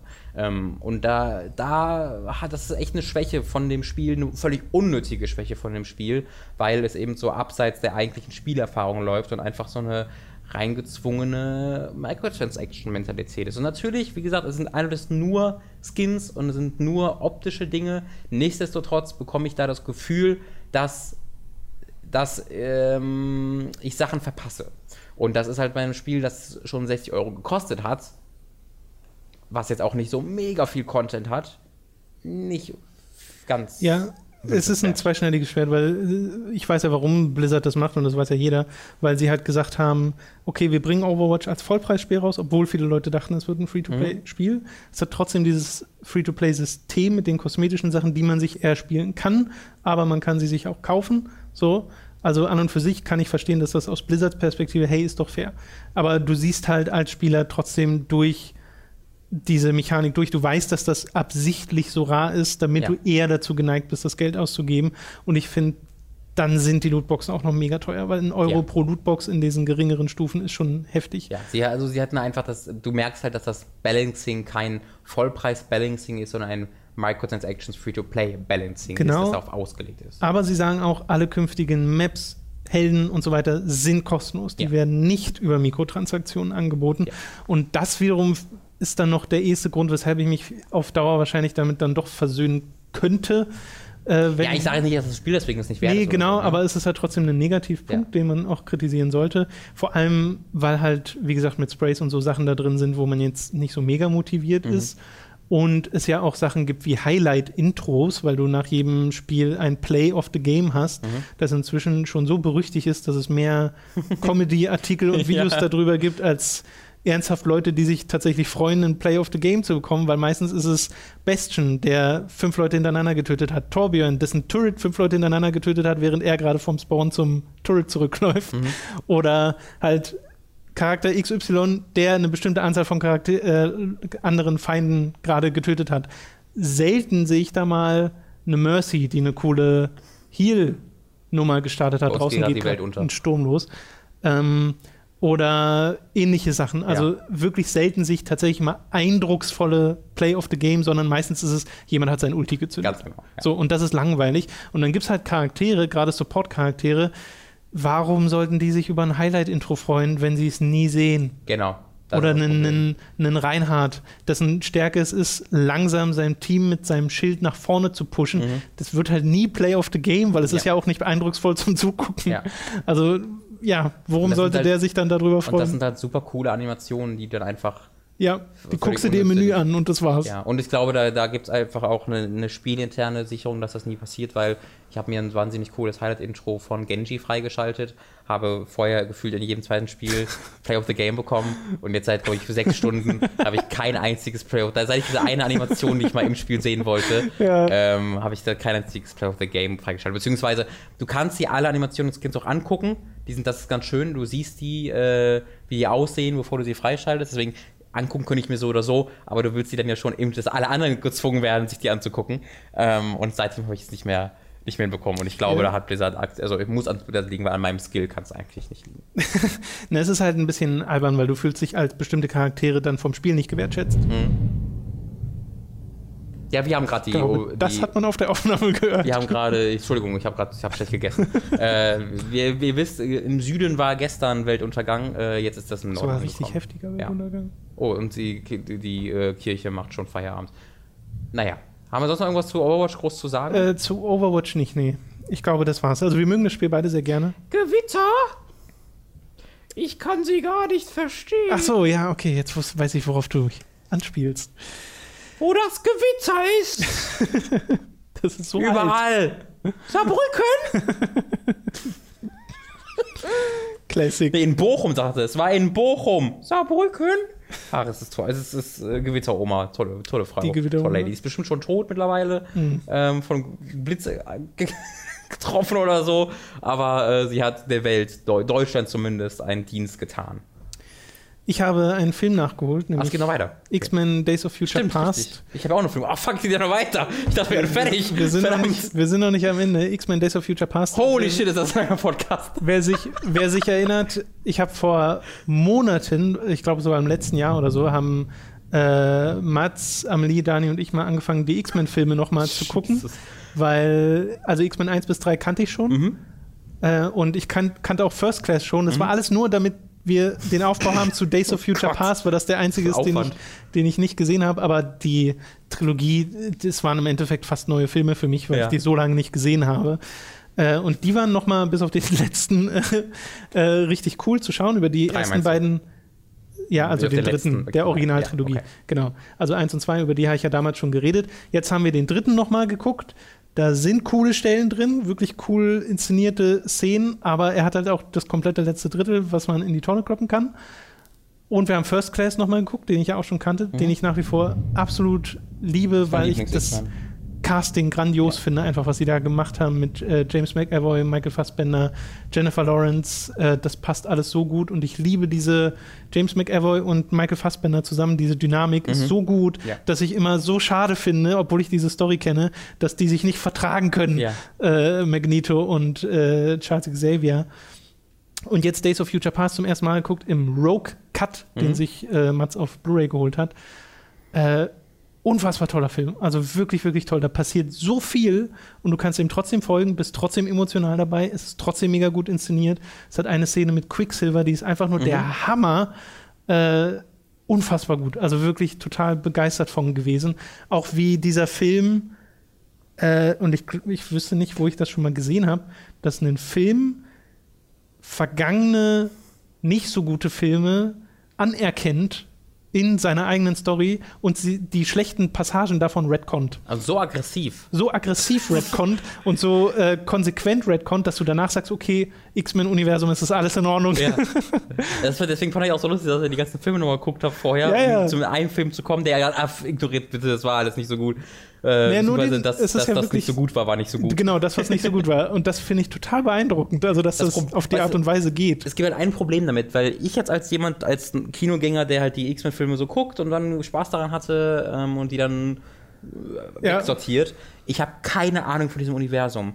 Hm. Das ist bei mir eine, eine riesige Sammlung von Timelines und Charakteren und Figuren und ich bin, ich glaube, Apocalypse spielt in den 80ern auch. Also es gibt ja quasi diese Gegenwarts-Timeline und die Genau. Past-Timeline, aber in Days of Future Past gibt es beide Timelines, die gleichzeitig Genau. abgespielt werden. Ähm, Ja, auch erst, also du dachtest ja bei First Class noch, es ist einfach ein Reboot und ja, fertig. Genau. Äh, und jetzt ist es tatsächlich so, dass das die Vergangenheit ist von der Original-X-Men-Trilogie. Ja. Zumindest eine mögliche Vergangenheit davon. Und in Days of Future Past hast du dann eben auch halt äh, ähm, nicht Picard, wie heißt denn der Schauspieler? Äh, Patrick Stewart. Patrick Stewart, genau, sorry, dass mir dieser Name gerade gefallen ist. Und Ian McKellen und Co., Mhm. die halt dann ihre X-Men 1 bis Ja. 3 Charaktere spielen. Und bestimmte Sachen davon werden dann halt eben geredconnt, damit Mhm. das alles äh, danach noch zusammenpasst.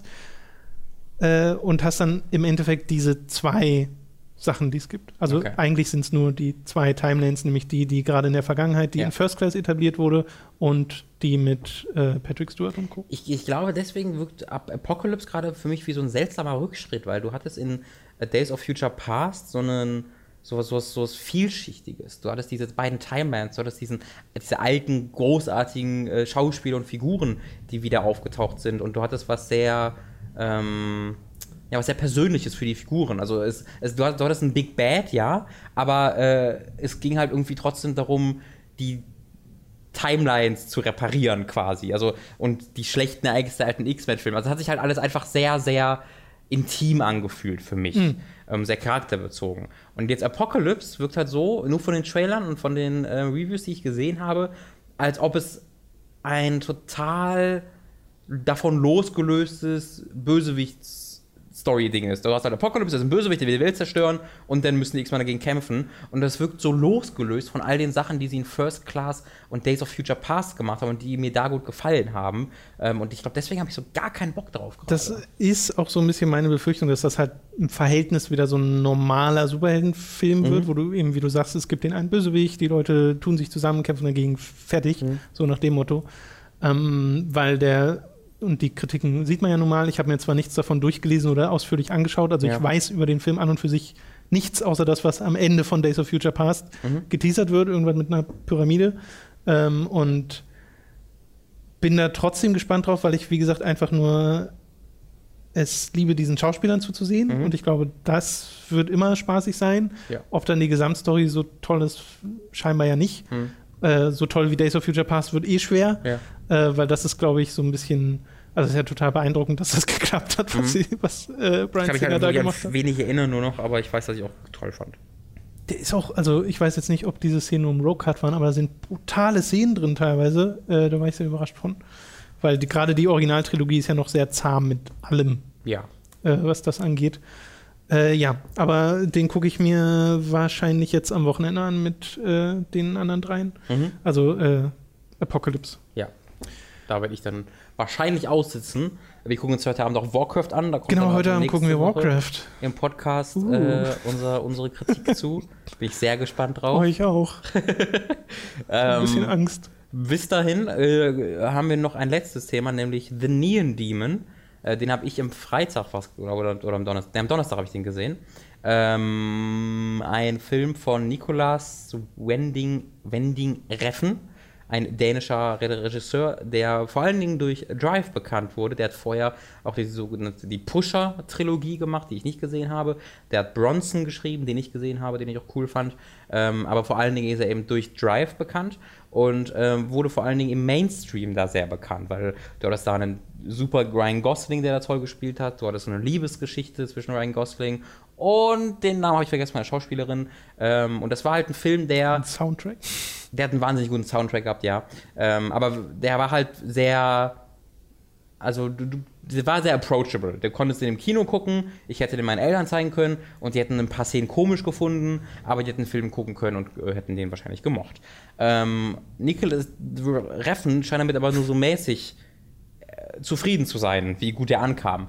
Weil das halt ein sehr anderer Regisseur ist. Wer Valhalla Rising gesehen hat, der äh, wird das wissen, dass der ein nicht Filme für den Mainstream macht, dass sie vielleicht so aussehen, als ob sie für den Mainstream gedacht sind, aber dann nicht dafür gemacht sind, weil sie sehr, sehr, sehr, sehr ruhig sind, weil sie ähm, sehr auf ähm, Bildsprache aus sind ähm, und eben sehr, sehr wenig auf Sprache generell. Und Drive ist im Grunde das ges der gesprächigste Film aller Zeiten im Vergleich mit ähm, Reffens anderen Filmen.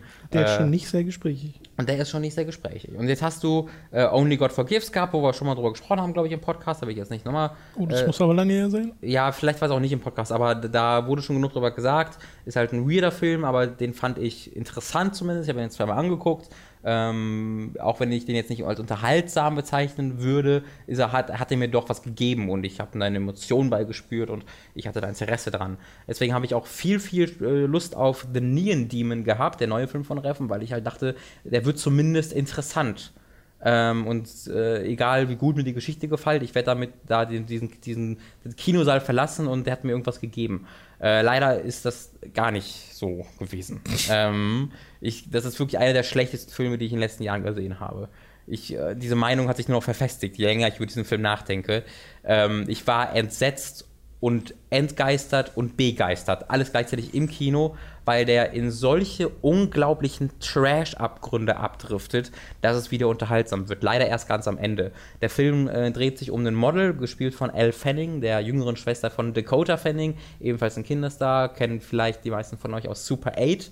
Ähm, und die ist äh, im realen Leben 18, die ist da jetzt gerade 16 geworden, gerade ein Monat 16 und geht halt ins Model-Business ähm, ihre Eltern sind irgendwie verstorben, das wird nicht wirklich genauer erklärt, aber sie geht halt ins Model-Business und äh, in LA und äh, das die ganzen ersten anderthalb Stunden des Films wirken halt ein bisschen so wie so ein After-School-Special, so ein PSA äh, Werbeclip davon, wo dir jemand sagt, Model ist ganz schön gefährlich. Wenn ihr Model müsst ihr aufpassen, denn da wollen Leute, dass ihr euch nackt auszieht, obwohl ihr 16 seid. Und äh, Leute wollen euch alle vergewaltigen und 20-jährige Models wollen euch wahrscheinlich auch um, alle umbringen. Ähm, es ist halt so, so ein, so ein Ding, wo nicht mit einem gehobenen Zeigefinger aktiv gearbeitet wird, aber das wird alles so auf die Spitze getrieben. Diese Stereotypen des Model-Businesses werden so überrepräsentiert, dass du gar nicht anders kannst, als dich belehrt zu fühlen.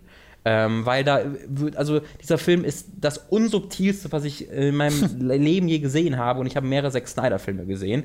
Ähm, weil du hast da einen, weißt du, du hast einen ähm, Modedesigner. Der Modedesigner ist natürlich stockschwul. Der Modedesigner ist mega arrogant. Der Modedesigner ähm, ist unglaublich oberflächlich. Und der Modedesigner sitzt dann da, guckt sich verschiedene Models an, die für ihn laufen sollen und äh, ist gar nicht interessiert, guckt gar nicht hin, reinigt irgendwie seine Brille oder bastelt seine Serviette, die er in seinem Anzug stecken hat, äh, zusammen und guckt gar nicht richtig hin. Äh, und dann kommt aber Elle Fanning und Elle Fanning wird in diesem Film zu einer göttergleichen Schönheit hoch äh, die wirklich nicht menschlich ist, weil sie so schön ist, dass alle Menschen um sie herum völlig äh, in ihren Bann geschlagen werden. Äh, und sie betritt dann diesen Walkway und läuft dann und der, dieser, dieser Modedesigner bekommt im Grunde vier Orgasmen, während er am Tisch sitzt, weil er einfach sieht, wie dieses göttergleiche Wesen läuft. Und das ist einfach alles so übersteigert und so unsubtil, dass du nur darüber den Kopf schütteln kannst und grinsen kannst. Ähm, und das ist dann die längste Zeit sehr langweilig, weil du die Präsentation von Gone God Forgives hast, von sehr wenig Worten oder es wird schon deutlich mehr erzählt in diesem Film als in Only God Forgives, aber du hast eine Präsentation von sehr langen Kamerafahrten, sehr ruhigen Einstellungen, wo nicht viel passiert im Bild, während aber du im Only God Forgives ein sehr mysteriöses Szenario hattest mit interessanten Charakteren, ist es jetzt so, dass du einfach nur irgendwelche Lager halt in LA oder irgendwelche Büroräume in, LA und völlig oberflächlich und uninteressante Models und mit genauso uninteressanten Modedesignern hast, die einfach nur darüber sprechen, wie wichtig Schönheit ist. Äh, es gibt den tollen Satz in diesem Film, wo auch Raffen in, einem, äh, in einer Konferenz sehr von schwärmt. Ähm, Beauty isn't everything, Beauty is the only thing. Und alle denken, oh, wow, was ein Satz. Und ich dachte mir so, ugh, ugh, da anderthalb Stunden hörst du so Sätze, nur, nur so Sätze. Und die finden sich alle so, also nicht nur die Figuren finden das so geil, sondern auch du merkst, wie Reffen sich selbst richtig geil findet, weil er diese Sätze schreibt. Ähm, und dann kommen halt die letzten halben Stunde und ich habe dem Tom genau erklärt, was da passiert ist. Das werde ich euch jetzt nicht antun. Vielleicht wollt ihr diesen Film ja noch sehen. Aber diese finalen 20 Minuten, halben Stunde sind mit das Dümmste, was ich je in meinem Leben gesehen habe. Da, das ist, als ob ein Eli Roth-Film äh, in seiner stupiden, aggressiven äh, Brutalität von einem Zack Snyder gedreht würde, der seine stupide, aggressive äh, Brutalität als das diebste, krasseste und aufregendste hochstilisiert, was du je gesehen hast. Ähm, das ist unglaublich prätentiös und das meine ich nicht in diesem Internet-Speak von, oh, es ist voll pretentious, ich verstehe was nicht oder es ist irgendetwas will etwas machen, was über den Mainstream hinausgeht, das ist pretentious, sondern es ist wirklich etwas, was eine unglaublich simple Botschaft hat, wenn es überhaupt eine hat. Also es hat eigentlich fast keine Botschaft, aber es ist unglaublich einfach zu verstehen, aber präsentiert sich selbst, als ob es das aufwendigste, das komplizierteste, das analysierenswerteste wäre, was je jemand auf Film gebannt hat. Und das ist an einem bestimmten Punkt einfach nur noch lustig, weil es so bemitleidenswert ist, wie geil sich dieser Typ findet und weil es so absehbar ist, was passiert. Und in den letzten Szenen hat halt das ganze Kino wirklich gelacht. Das sollte unglaublich schockierend sein, was da passiert. Und wir haben uns totgelacht, weil es so absehbar war, weil es, wenn ein Sechsjähriger mir sagen, mir zeigen will, wie Models agieren, würde der wahrscheinlich so eine Geschichte schreiben. Ähm, wirklich peinlicher Film. Fakt ab 6-Jähriger. Ja, sehr fuck ab 6-Jähriger, das stimmt. Aber wahrscheinlich war Refn auch als 6-Jähriger so. Also, es ist wirklich ein unglaublich unglaublich äh, schlechter Film und ich als Zuschauer fühle mich da auch ähm, völlig unter Wert verkauft, weil ich glaube, dass Reffen für mich für dumm halten muss, wenn er mir sowas präsentiert und glaubt, dass ich da irgendwas draus ziehe.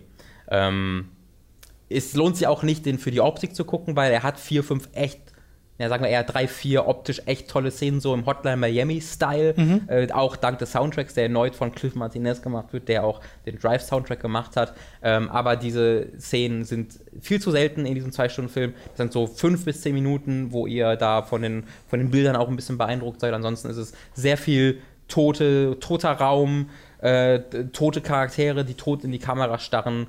Ähm, also seelisch tot und dann später vielleicht auch richtig tot. Ähm, und das macht einfach keinen Spaß, es ist nicht interessant, es hat mir keine Emotionen mitgegeben, es ist ein ganz großes Desaster. Es hat mir sämtlichen Respekt für Reffen genommen und es hat mir sämtlichen Respekt für Reffens äh, vergangene Filme wie Valhalla Rising und Only God Forgives genommen, weil wenn jemand fucking Neon Demon veranstaltet, dann fällt es mir sehr schwer zu glauben, dass hinter Valhalla Rising und hinter Only God Forgives irgendwas steckt, außer einer Gewaltfantasie und einer, ähm, dem Willen, möglichst stark zu schockieren äh, ja, ganz, ganz großes Desaster. Ich, ich habe mich fast beleidigt gefühlt, weil das so scheiße war. Okay, den äh, gucke ich mir also eher nicht an. ja, bei mir, meine Reffen-Historie war, ich habe Drive gesehen, fand mhm. Drive gut, habe mir Valhalla Rising angeguckt und Only God Forgives angeguckt und fand die beide sehr langweilig. Mhm. Äh, optisch und ähm, auch auf einer Audioebene zwar toll, aber ich habe mich einfach gelangweilt während ja dieser beiden Filme. Und ja, das dann wird äh, Nieren Demon dieses Problem vervielfachen in den ersten anderthalb Stunden. Und zum Schluss nochmal richtig unterhaltsam sein. Schluss, da geht es dann wirklich so in, in Saw-Richtungen. ja, ja. Also es ist, stellt die Gewalt leider nicht so toll dar wie in Saw, da wäre dann nochmal eine andere Ebene gewesen. aber ähm, in, du musst dir vorstellen, ein Film, der so subtil ist wie Saw, der sich aber für einen Lars von Trier-Film hält. Der, mhm. so, der so präsentiert ist wie ein Lars von Trier-Film. Also es ist ein, eine unglaubliche Komik, die da, die da entsteht. Okay. Äh, das sollte es dann gewesen sein mit diesem Podcast. Was ist unser längster Podcast seit Start? Das könnte es sein. Das ging auf jeden Fall eine ganze Weile jetzt. Aber war gut. Also. Äh, ja, es gab ja auch viel, über das man äh, reden konnte. Denk dran, und denk dann das Gespräch bei einer Mama rauszuschneiden. Ja, ja, das, äh, ich, ich denke daran, keine Angst. Okay, ihr könnt noch auf patreon.com slash hook gehen, wenn ihr uns unterstützen wollt und mehr solcher Podcasts hören wollt, denn durch eure Unterstützung wird das Ganze hier erst möglich. Dort könnt ihr uns nämlich finanziell monatlich ein bisschen supporten. Ansonsten empfehle ich noch einen Blick auf die Support-Hook-Seite, da sind noch ein paar andere Sachen, äh, wie ihr uns unterstützen könnt mit, mit Affiliate-Links, zum Beispiel über audible.de slash hook könnt ihr euch ein kostenloses Hörbuch holen und äh, das auch über diesen Probemonat, den ihr dort abschließt, äh, hinaus behalten. Von daher schaut doch da mal vorbei. Vielen Dank fürs Zuhören. Wir sehen uns nächste Woche. Euch viel Spaß mit was auch immer, Overwatch wahrscheinlich, statistisch ja. gesehen. Statistisch gesehen ist das wahrscheinlich. Und The Witcher. Mhm. So, okay, bis dann. Tschüss. Tschüss.